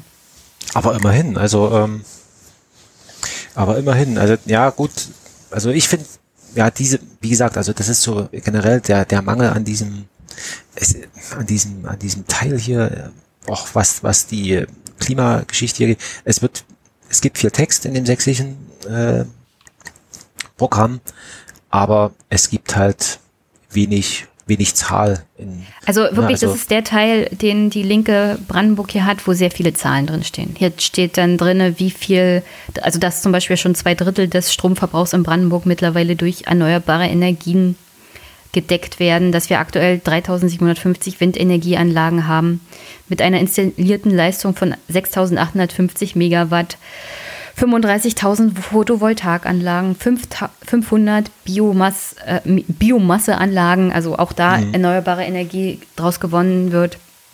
Dann wollen sie landeseigene Energieagentur schaffen, was ich im Thema Strukturwandel gar nicht so schlecht finde und wo sie dann wieder Richtung äh, Staat vor Privat sind, mhm. in der die Energiewende auch entsprechend in der öffentlichen Hand gesteuert werden soll. Da soll mit den Kommunen und dem Land und den Energieversorgern zusammengearbeitet werden. Speicherenergie, Förderprogramme soll es geben. Also hauptsächlich Beteiligung auch der Anwohnerinnen und Anwohner, was den Ausbau von Windenergie angeht, also so auch generell von erneuerbaren Energieträgern. Aber Windenergie ist ja das Problem, wo hauptsächlich die Gegenwehr von den Bürgern kommt. Ja. Und dann wollen sie alles mit Geld erschlagen. Also wirklich finanzielle Förderung von. Genau. Also, also das, finanzielle das, Förderung von Anbau erneuerbarer Energien bei den Kommunen und den, die Einbeziehung der Bürger und alles mit Geld erschlagen, wo ich sage, ja, genau das will ich. Ja, genau. Also ähm, das, das ist generell so das, das Kennzeichen, ähm, äh, weil du es gerade nochmal explizit angesprochen hast. Also äh, hier in Sachsen gibt es eben kein äh, äh, Kormoran. Hier in Sachsen gibt es den Dreisprung äh, Wolf, Reiher und äh, Biber. Ähm, und da geht's eben, da schreiben sie eben, also das, da schreiben sie explizit, ähm, sie, sie wollen, ähm, dass diese Tiere eben da sind und dass sie eben auch, auch bleiben. Und sie wollen das eben durch äh, Aufklärung und eben auch ähm, Geld. Ne? Also sie schreiben ja explizit, also es soll eine Weidetierprämie geben. Ähm, und ähm, es soll gefördert werden oder beziehungsweise also ja der der Mehraufwand für für die für die für diesen Schutz vorm Wolf und so weiter, der soll halt sozusagen ausgeglichen werden. Also ja, also ich finde halt finde es halt echt interessant. Ich weiß nicht, müssen wir mal gucken, äh, wie, wie wir das bei den Grünen dann wiederfinden. Ähm, die die Linke, das ganze Wahlprogramm, das da spricht halt sozusagen immer wieder der, der Mensch sozusagen, also um den gruppiert sich das alles. Hm. Äh, das ist dem halt in Anführungszeichen, also dem Mensch muss es gut gehen und wir gucken halt, dass wir sozusagen da als Gemeinschaft äh, da irgendwie was drumherum bauen können. Das ist, das ist, das finde ich eigentlich so als Denkansatz gar nicht so schlecht. Äh, was, was auch zum Strukturwandel, ich hatte es glaube ich schon gesagt, aber ich möchte es gerne hier an der Stelle nochmal wiederholen. Die Linke in Brandenburg ist da ein bisschen realitätsnah, sagen wir es mal so. Sie wissen, dass wenn du den ländlichen Raum fördern willst, dann geht das nur über Ansiedlung von Unternehmen und Unternehmen musst du dann entsprechend auch anfüttern. So, ja. du musst die strukturelle Voraussetzung schaffen. Deswegen muss der Strompreis auch runter, weil du hast in hm. Brandenburg einfach so einen unglaublich hohen Energiepreis. Das hat jetzt nicht zwangsweise was mit äh, den erneuerbaren Energien zu tun, sondern so generell mit dem Netz. Aber es ist halt höher als anderswo. Das heißt, wenn du willst, dass sich hier wirklich mittelständische Unternehmen entwickeln, noch irgendwie auf absehbare Zeit, dann mhm. musst du auch die befördern. Und auch das schreiben sie so in Hinsicht auf den Strukturwandel, dass sie Infrastrukturprojekte fördern wollen, mhm. aber auch, dass sie Unternehmen, kleinere und mittlere Unternehmen fördern wollen. Ja. Und das ist ja natürlich in meinen Augen für eine linke Partei jetzt nicht so, also nicht so äh, klar oder normal. Aber sie schreiben das halt so rein und ich finde das, also das ist schon richtig. Man kann sagen, es ist halt ein bisschen konzeptlos, aber würde ich an der Stelle nicht sagen. Also ich würde das nicht mit der, mit der CDU vergleichen, weil die mir wirklich nichts Strukturelles gegeben haben, was ihr Wahlprogramm angeht. Aber bei der Linken sehe ich einigermaßen roten Faden. Also sie haben schon verstanden, dass Agrarpolitik, dass Artenvielfalt dass Klimaschutz und erneuerbare Energien zusammengehören mit den Menschen, die vor Ort sind. Also hm. du musst das alles ganzheitlich denken. Weil wenn du mit Menschen zu tun hast, die diese Klimapolitik ja im Großen und Ganzen dann mittragen sollen, dann musst du ihnen auch was geben, damit sie sich bewegen und das tatsächlich auch befördern. Also die ja, genau, Politik also muss immer mit dem Menschen gehen. Und die Menschen sind ja halt teilweise sehr unrationale Wesen. Also du kannst ihnen jetzt nicht sagen, also in, wenn du das jetzt nicht mitmachst, in 50 Jahren sind deine Kinder dann auf einem Planeten, der verbrennt. Äh, aber ja, genau. Also das ich reicht eben halt also, als Argument nicht. Genau, also das, das finde ich eben auch, dass die, dass die da schon, wie soll ich sagen, also ich habe ja schon eher das Gefühl, dass sie A wissen, worum es eigentlich geht. Und das Einzige, was man jetzt sozusagen den Linken da vorwerfen könnte und an manchen Stellen eigentlich auch tatsächlich muss, ist, Leute, ihr wisst doch, wie ihr es machen wollt, äh, schreibt es doch auf und und äh, seid mutig. Ne? Also ich meine, ähm, das das äh, das würde ich mir noch mehr noch mehr wünschen. Also ähm, aber aber schauen wir mal, wie, wie, wie sich das noch. Äh also der Mut der Grünen in dieser Hinsicht hat sich da noch nicht so richtig durchgefressen bei den Linken. Ja. In Bezug ja, auf die Forderung, weil sie, glaube ich, da immer Angst haben, noch ein bisschen vor dem politischen Gegner. Ja, möglicherweise hat es auch was Strukturelles irgendwie, weil die Linke ist ja hier in, in Sachsen und ähm, in, in Brandenburg, nehme ich mal an, ist es nicht anders. gehört ja noch, also schon zu den echt verankerten Parteien. Äh, man könnte sie sogar als Volkspartei noch, noch bezeichnen.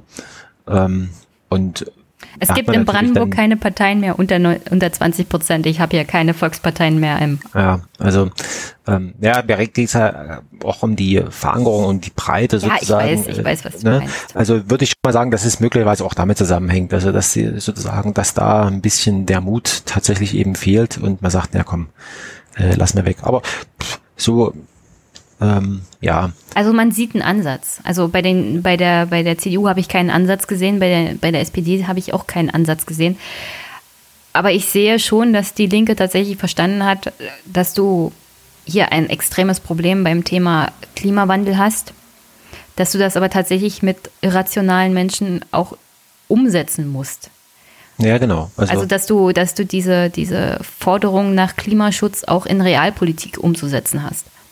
Und ich sehe hier einen Ansatz, sagen wir es mal so. Ja, das stimmt tatsächlich. Da habe ich ein bisschen mehr Hoffnung als bei den anderen Parteien. Wo hüpfen wir jetzt hin? Wo hüpfen wir jetzt hin? Also hast du alles gesagt zum Thema Klima? Ja, ja. Also wie gesagt, ich wollte, was, was ich noch ähm, sozusagen noch ergänzen wollte, ist, das Thema Klima ist, ähm, ist in dem Wahlprogramm, das verteilt sich halt auf äh, mehrere Kapitel. Also das muss man so ein bisschen ähm, das macht es so ein bisschen schwierig. Also einerseits äh, läuft das un erstaunlicherweise ähm, äh, unter dem Thema so äh, ähm, sozial-ökologische Erneuerung. Dann gibt's noch mal, dann gibt's das, gibt's das in, in dem Kapitel äh, Wirtschaft und Arbeit. Und dann gibt's noch mal extra noch mal so ein, so ein ähm, genau, also es, und dann gibt's es innerhalb dieser sozial-ökologische Erneuerung äh, gibt's das Thema Klimaschutz und Energiewende noch mal als eigenen Punkt. Es sind auch bloß anderthalb Seiten, das ist nicht viel, aber immerhin. Also das wollte ich jetzt bloß nochmal sozusagen, dass man findet das, das nicht so als abgegrenztes einzelnes Thema, sondern das, das zieht sich so ein bisschen durch, was aus meiner Sicht eben auch tatsächlich der, der Herangehensweise der Linken eben geschuldet ist, weil sie sagen, also das gehört so ein bisschen ganzheitlich betrachtet und, und ist nicht so einfach so ein singuläres Thema und jetzt geht's um um äh, Klima. Punkt. Ja. Also in dem Sinne sind wir dann mit der Linken fertig. Ja. Also bisher, bisher, ja, bisher finde ich eigentlich das beste Programm. Ist, also, ist immer noch ein Wahlprogramm, immer noch kritische Punkte, wo ich sagen würde, äh, aber so im Großen und Ganzen das Konzept verstehe ich schon. Den ganzen Teil, was Sozialpolitik angeht, haben wir jetzt natürlich nicht bearbeitet. Ähm, dann hat die Linke in Brandenburg auch viel zum Thema Ostdeutschland, ostdeutsche Geschichte, Aufarbeitung von Treuhand. Wobei ich sage, naja, das ist jetzt der AfD halt geschuldet. Wisst ihr? Die greifen das jetzt auf und die Linke will das der AfD nicht zwangsweise nee, allein glaube ich nicht. Also hier in Sachsen war das immer mal wieder Thema. Ähm, vor allen Dingen ähm, ähm, auch dieses, äh, also in, in, diese Angleichung äh, Rente und so weiter, das war hier auch. Ähm, ja, aber so dezidiert Aufarbeitung, 30 Jahre Wende und so. Ja gut, das kann jetzt auch, sagen wir mal, ein Zeitpunkt sein. Ne? Also man müsste sich jetzt nochmal angucken. Ja, okay, das, äh, ja. das Wahlprogramm von vor zehn Jahren, kam das da auch schon drinne vor. Ähm, weil wir jetzt gerade, äh, sagen wir in Sachsen, möchte ich jetzt vielleicht doch nochmal zweieinhalb Sätze zur, zur ähm, parlamentarischen Arbeit ähm, sagen. Ähm, Sie kümmern, also, weil es geht ja immer so um den Abgleich äh, Wahlprogramm und parlamentarische Arbeit. Wie wird, wie, wie, wie findet sich das denn wieder? Ist es ein Gefälligkeitswahlprogramm im Sinne von, ich habe da, ich habe gehört, die Leute interessieren sich für. Und, und äh, aber ich habe ja schon den Eindruck, ähm, sie, sie kümmern sich tatsächlich um das was im Lande vorgeht und, und sie versuchen dann, klar, sie sind Oppositionspartei, dann eben auch im Rahmen von großen Anfragen, eigenen Vorschlägen und so weiter, das, das, äh, ähm, das aufzuarbeiten und, und, und nachzuhalten. Also mal kurz, also sie haben hier zehn Jahre Hartz IV in Sachsen, Ergebnisse, Erfahrungen, Schlussfolgerungen, das war so mal eine große Anfrage. Dann haben sie eben, das finde ich interessant, das kommt nämlich jetzt wieder, also äh, Perspektive für Hinterlassenschaften des Bergbaus und der daran angeschlossenen Aufbereitungs- und Weiterverarbeitungswirtschaft in Sachsen. Also sie kümmern sich tatsächlich um äh, auch um diese Sachen. Ne? Also sie gehen den Sachen nach und und äh, setzen da auch, sag ich mal, die Regierung ähm, zumindest durch die Anfragen eben auch in, in unter Druck Antworten zu finden. Ähm, also die Themen, die wir jetzt im Wahlprogramm äh, wiederfinden, sind eben tatsächlich also schon, ich will sagen, jahrelange parlamentarische Praxis und das also das nochmal so zum Thema äh, Haltung. Ja, also mir geht es auch darum, nicht bloß zu sagen, also pass mal auf, es gibt hier ein Wahlprogramm, da steht das und das drinne, sondern eben auch eine Haltung, wie, was äh, zeigt sich denn, was zeigt sich denn in der parlamentarischen Arbeit dann? Und da würde ich mal sagen, da ist eine große Übereinstimmung von Wahlprogramm zu parlamentarischer Arbeit. Ne? Also das nochmal in Richtung, ähm, kann man ihnen vertrauen ähm, oder eher nicht? Ne? Ja, an der Stelle muss ich sagen, für die Linke in Brandenburg ist es ja ein bisschen schwieriger, weil sie in der Regierung ja. sind. Genau. Aber als es drauf ankam, also jetzt was Polizeigesetz angeht, hm. haben sie tatsächlich dafür gesorgt, dass solche Sachen wie Fußfessel, Quellen-TKÜ und so alles wieder rausgeflogen ist aus dem Polizeiaufgabengesetz. Also Jein, weil da mussten sie halt einen Deal machen. Und dafür hat die SPD die Ausweitung der Stellen beim Verfassungsschutz bekommen. Naja, ja, also das sieht man eben an solchen Sachen, also ähm also so diese Kompromisse sind halt für die Linke dann auch ein Problem. Das sorgt für. Aber sind sie tatsächlich ein Problem? Also wie wird denn das in der, also das würde ich ja nochmal. Ja, also, naja, also ich kann es ja jetzt bloß aus, mein, aus meiner Sichtweise. Mhm. So. Als jemand, der sich noch überhaupt nicht entschieden hat, wen wählt er jetzt, ich finde es gut, dass diese ganzen bürgerrechtlichen Sachen aus diesem Polizeiaufgabengesetz wieder rausgeflogen sind, dass die Linke sich dafür eingesetzt hat. Dann verstehe ich aber auch nicht die Linke auf Bundesebene und aus den anderen Bundesländern, die ja hier gar nicht politisch aktiv sind, beziehungsweise sich mit dem ganzen Problem nicht auseinandersetzen mussten und nicht mit der SPD in der Regierung sitzen, dieser erhebliche Kritik von außen, nämlich jetzt als mhm. Brandenburgerin richtig beschissen war weil ich finde, die Linke hat da noch das hingekriegt, was einigermaßen möglich war, ohne kurz vor der Landtagswahl die Regierung jetzt noch zu sprengen.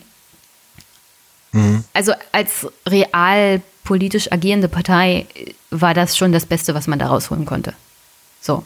Nö, also und, also, und im Vergleich ja. zu dem, was ich bei der CDU und Co. gekriegt hätte, bin ich damit schon ganz zufrieden. Und ich finde, dass andere links Parteivorsitzenden in anderen Bundesländern sich doch da bitte ein bisschen mehr zurückhalten sollten, weil die, die wissen ja. halt nicht, was Sache ist. So. Und das mit dem Verfassungsschutz, naja, also ich bin jetzt nicht jemand, der sagen würde, wir brauchen keinen Verfassungsschutz in dem Sinne. Also ich hätte schon gerne eine Institution, die die Verfassung schützt. Muss es der Verfassungsschutz sein, den wir jetzt haben? Muss es so eine Geheimdienstorganisation sein? Natürlich nicht. Und in dem Sinne finde ich jetzt auch nicht so schlimm, dass die Stellen ausgebaut wurden. Ich hätte dann auch schon gerne eine Institution, die die Verfassung schützt, die personell gut aufgestellt ist. Das Problem ist halt der Verfassungsschutz, wie er momentan agiert und wie er aufgestellt ist. Was die Linke jetzt aber in der Koalition überhaupt nicht lösen konnte. Ja, Weswegen ich genau, diesen Deal jetzt auch nicht so kritisch sehe. Da sieht man eben tatsächlich die, die Grenzen, die Grenzen der, ähm, ja, das ist dann eben, das ist dann eben Politik. Hm. Ähm, ich finde es auf der einen Seite gut, also dass das eben auch so transparent gemacht wird und dass tatsächlich, also dass sie dort einen, einen Streit riskiert haben, ne? Also ähm, und, und gesagt haben, also Moment, also, so, so geht's ja nicht. Hm. Ne? Ähm, und ansonsten, ja, also ich sag mal so, wenn wir nochmal über über, sage ich mal, Zahlen, also im Sinne von äh, Horse Race Zahlen vielleicht sogar, ähm, also das, das Wahlprogramm der, der sächsischen Linken ist 72 Seiten groß. Also ist ungefähr auch so groß wie das, was wir jetzt auch äh, gehabt haben. Es ist ziemlich umfangreich ähm, im Sinne von, von Prosa. Ne? Und was ich gut finde, ist, dass sie eben tatsächlich, also dass man dem, dem Programm ansieht, ah, alles klar, da hat tatsächlich die Mitgliedschaft mitgewirkt, eben über diese vorangestellten Thesen. Das finde ich mal so als, also wenn man jetzt über Stil diskutieren würde, ne, das finde ich wirklich gut. Also dass das nochmal sozusagen. Ja, aber das sollte ist, so, da das sollte ja so generell für die Parteien ja, Standard also sein. Ich, ich, ich sag mal so, dass bei der, also bei der CDU hätte ich jetzt nicht die Erwartung, dass tatsächlich eine Mitgliederbefragung stattfindet. Also da würde ich das sogar akzeptieren, dass das einfach so eine Zack, das ist halt eben, also die haben ein anderes politisches Image. Ähm, bei den Grünen, äh, SPD und Linken würde ich das schon schon ganz generell erwarten. Bei der FDP weiß ich gar nicht, was ich da für Erwartungen habe, wie, wie das dort, äh, ähm, aber so so ganz generell und wie gesagt, also Stilkritik, äh, nochmal letzter letzter Satz dazu. Ich würde mir tatsächlich mehr mehr wirklich ähm, abrechenbare Fakten, also im Sinne von das ist es, was wir genau fordern und nicht wir werden, äh, also bisschen konkreter kann es schon, kann schon sein. Also genau. Ja, aber ich stelle immer wieder fest, dass der Wunsch eines Bürgers an ein Wahlprogramm und die Realität, mit der sich die Parteien dann, vor allem wenn sie in der Regierung sind, beschäftigen müssen, doch erheblich auseinanderklaffen. Und ja, auf der einen Seite, wenn du dir überlegst, wie viel Seiten sie produzieren, nur um ein bisschen hm. rumzuschwurbeln. Das haben wir jetzt, glaube ich, bei allen drei Parteien mittlerweile ja. gesehen. Aber trotzdem es nicht schaffen, auf den Punkt zu kommen. Naja. Und äh, gleichzeitig sagen, ja, aber wir können das gar nicht so machen und das ist ja nicht Sinn und Zweck eines Wahlprogramms und bla bla bla. Ich weiß auch nicht, wie man das dann hinkriegt, weißt du? Also wie, wie schafft man diesen Spagat zwischen ja zwischen also konkret werden, aber nicht zu konkret sein, um die Bürger zu verschrecken.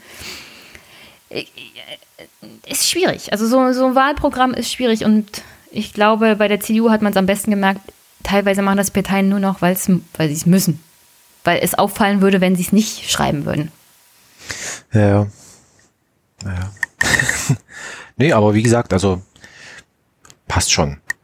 Ich bin gespannt. Ja, also ich bin mittlerweile positiver eingestellt, was Wahlprogramme angeht, nachdem ich jetzt mich mit den Linken beschäftigt habe. Weil ich finde, also das, was sie machen mussten mit einem Wahlprogramm und mir wenigstens den Ausblick auf ein Konzept geben, das, also das ist ja so den Standard, den ich erwarte, dass, dass ich ungefähr einen roten Faden erkenne. So. Ich erwarte gar nicht, dass sie allzu konkret werden. Ich meine, ich wünschte es mir, aber ich erwarte es jetzt nicht, weil es halt eine Regierungspartei. Aber ich sehe, dass es da Ansätze gibt, dass wenn sie an die Regierung kommen, wenigstens verstanden haben, worum es geht und dass sie den Plan haben, dass es besser läuft. Und Genau, also und, und, und es ist ein, also haha, Karlauer, äh, es ist ein roter Faden, äh, äh, roter Faden ist, ist erkennbar, ja. Also, und das gefällt mir eigentlich ganz gut, weil, weil dann ist eben auch klar, alles klar, also für sie spielt eben der Mensch eine große Rolle und dann auch für irgendwas Unvorhergesehenes, was tatsächlich immer passieren kann und, und auch ständig passiert, äh, das ist sozusagen ihre, ihre Grundhaltung und auf der werden sie entscheiden. Und damit ist man eigentlich in, in dem Sinne auf, auf, der, auf der sicheren Seite. Ja, und damit sollte also. man dann als Bürger auch, um ehrlich zu sein, zufrieden sein. Wir haben es hier immer noch mit Menschen zu tun, die das alles teilweise auch in ihrer Freizeit machen. Also das sind ja nicht alles professionelle Politiker, die an dem Wahlprogramm rumschreiben. Sondern die machen das auch in ihrer Freizeit, diskutieren darüber und so. Und dementsprechend, ja, also mit dem Wahlprogramm bin ich dann doch schon ziemlich zufrieden. Ja. Was Passt, wackelt und hat Luft. Ja, was wollen wir nächste Woche machen? Oh, nächste Woche. Was machen wir nächste Woche? Wen haben wir denn noch so auf dem Programmplan? Die Grünen. Die AfD und die FDP. Ja. Ich war letzte Woche etwas erschrocken, dass ich die FDP vergessen habe. Also, dass die, die kommt hier gar nicht mehr irgendwie vor. Ich möchte die AfD, um ehrlich zu sein, so spät wie möglich behandeln, weil ich die Hoffnung ja, habe, dass noch die, die ein oder andere Skandal hochkommt, über den wir uns dann lustig machen können. Ja, also ähm, dann machen wir doch die Grünen, würde ich sagen, oder? Grün? Ich würde sagen, wir machen die FDP. Dann machen wir die Grünen und dann die AfD. Weil ich ja die These verfolge, dass die angehenden gesellschaftlichen Auseinandersetzungen sich an der Grünen Partei und an der AfD auseinandersetzen werden. Und dann wäre ja. diese Gegenüberstellung von grüner Parteiprogramm und AfD-Parteiprogramm hintereinander gar nicht so schlecht. Was meinst du? Sehr gut. Ja, nee, also bin ich, ähm, ich bin mit allem einverstanden. Dann machen wir nächste Woche die FDP. Freut euch, ich, die Partei, die ich, Frank vergessen hat, kommt als nächstes dran. äh, und genau, und wir, und wir werden äh, rausfinden, ob ich sie zurecht vergessen habe. Keine Angst, die oh Brandenburger oh Wähler hatten sie auch schon vergessen. Und jetzt ist er auf einmal wieder oh da. Mann. Die FDP als vergessene Partei. Ja, es wird interessant. Okidoki. Schön. Dann hab ein schönes Restwochenende und wir hören uns. Nächste Woche, genau. Bis dahin. Bis ciao, dann. ciao. Tschüss.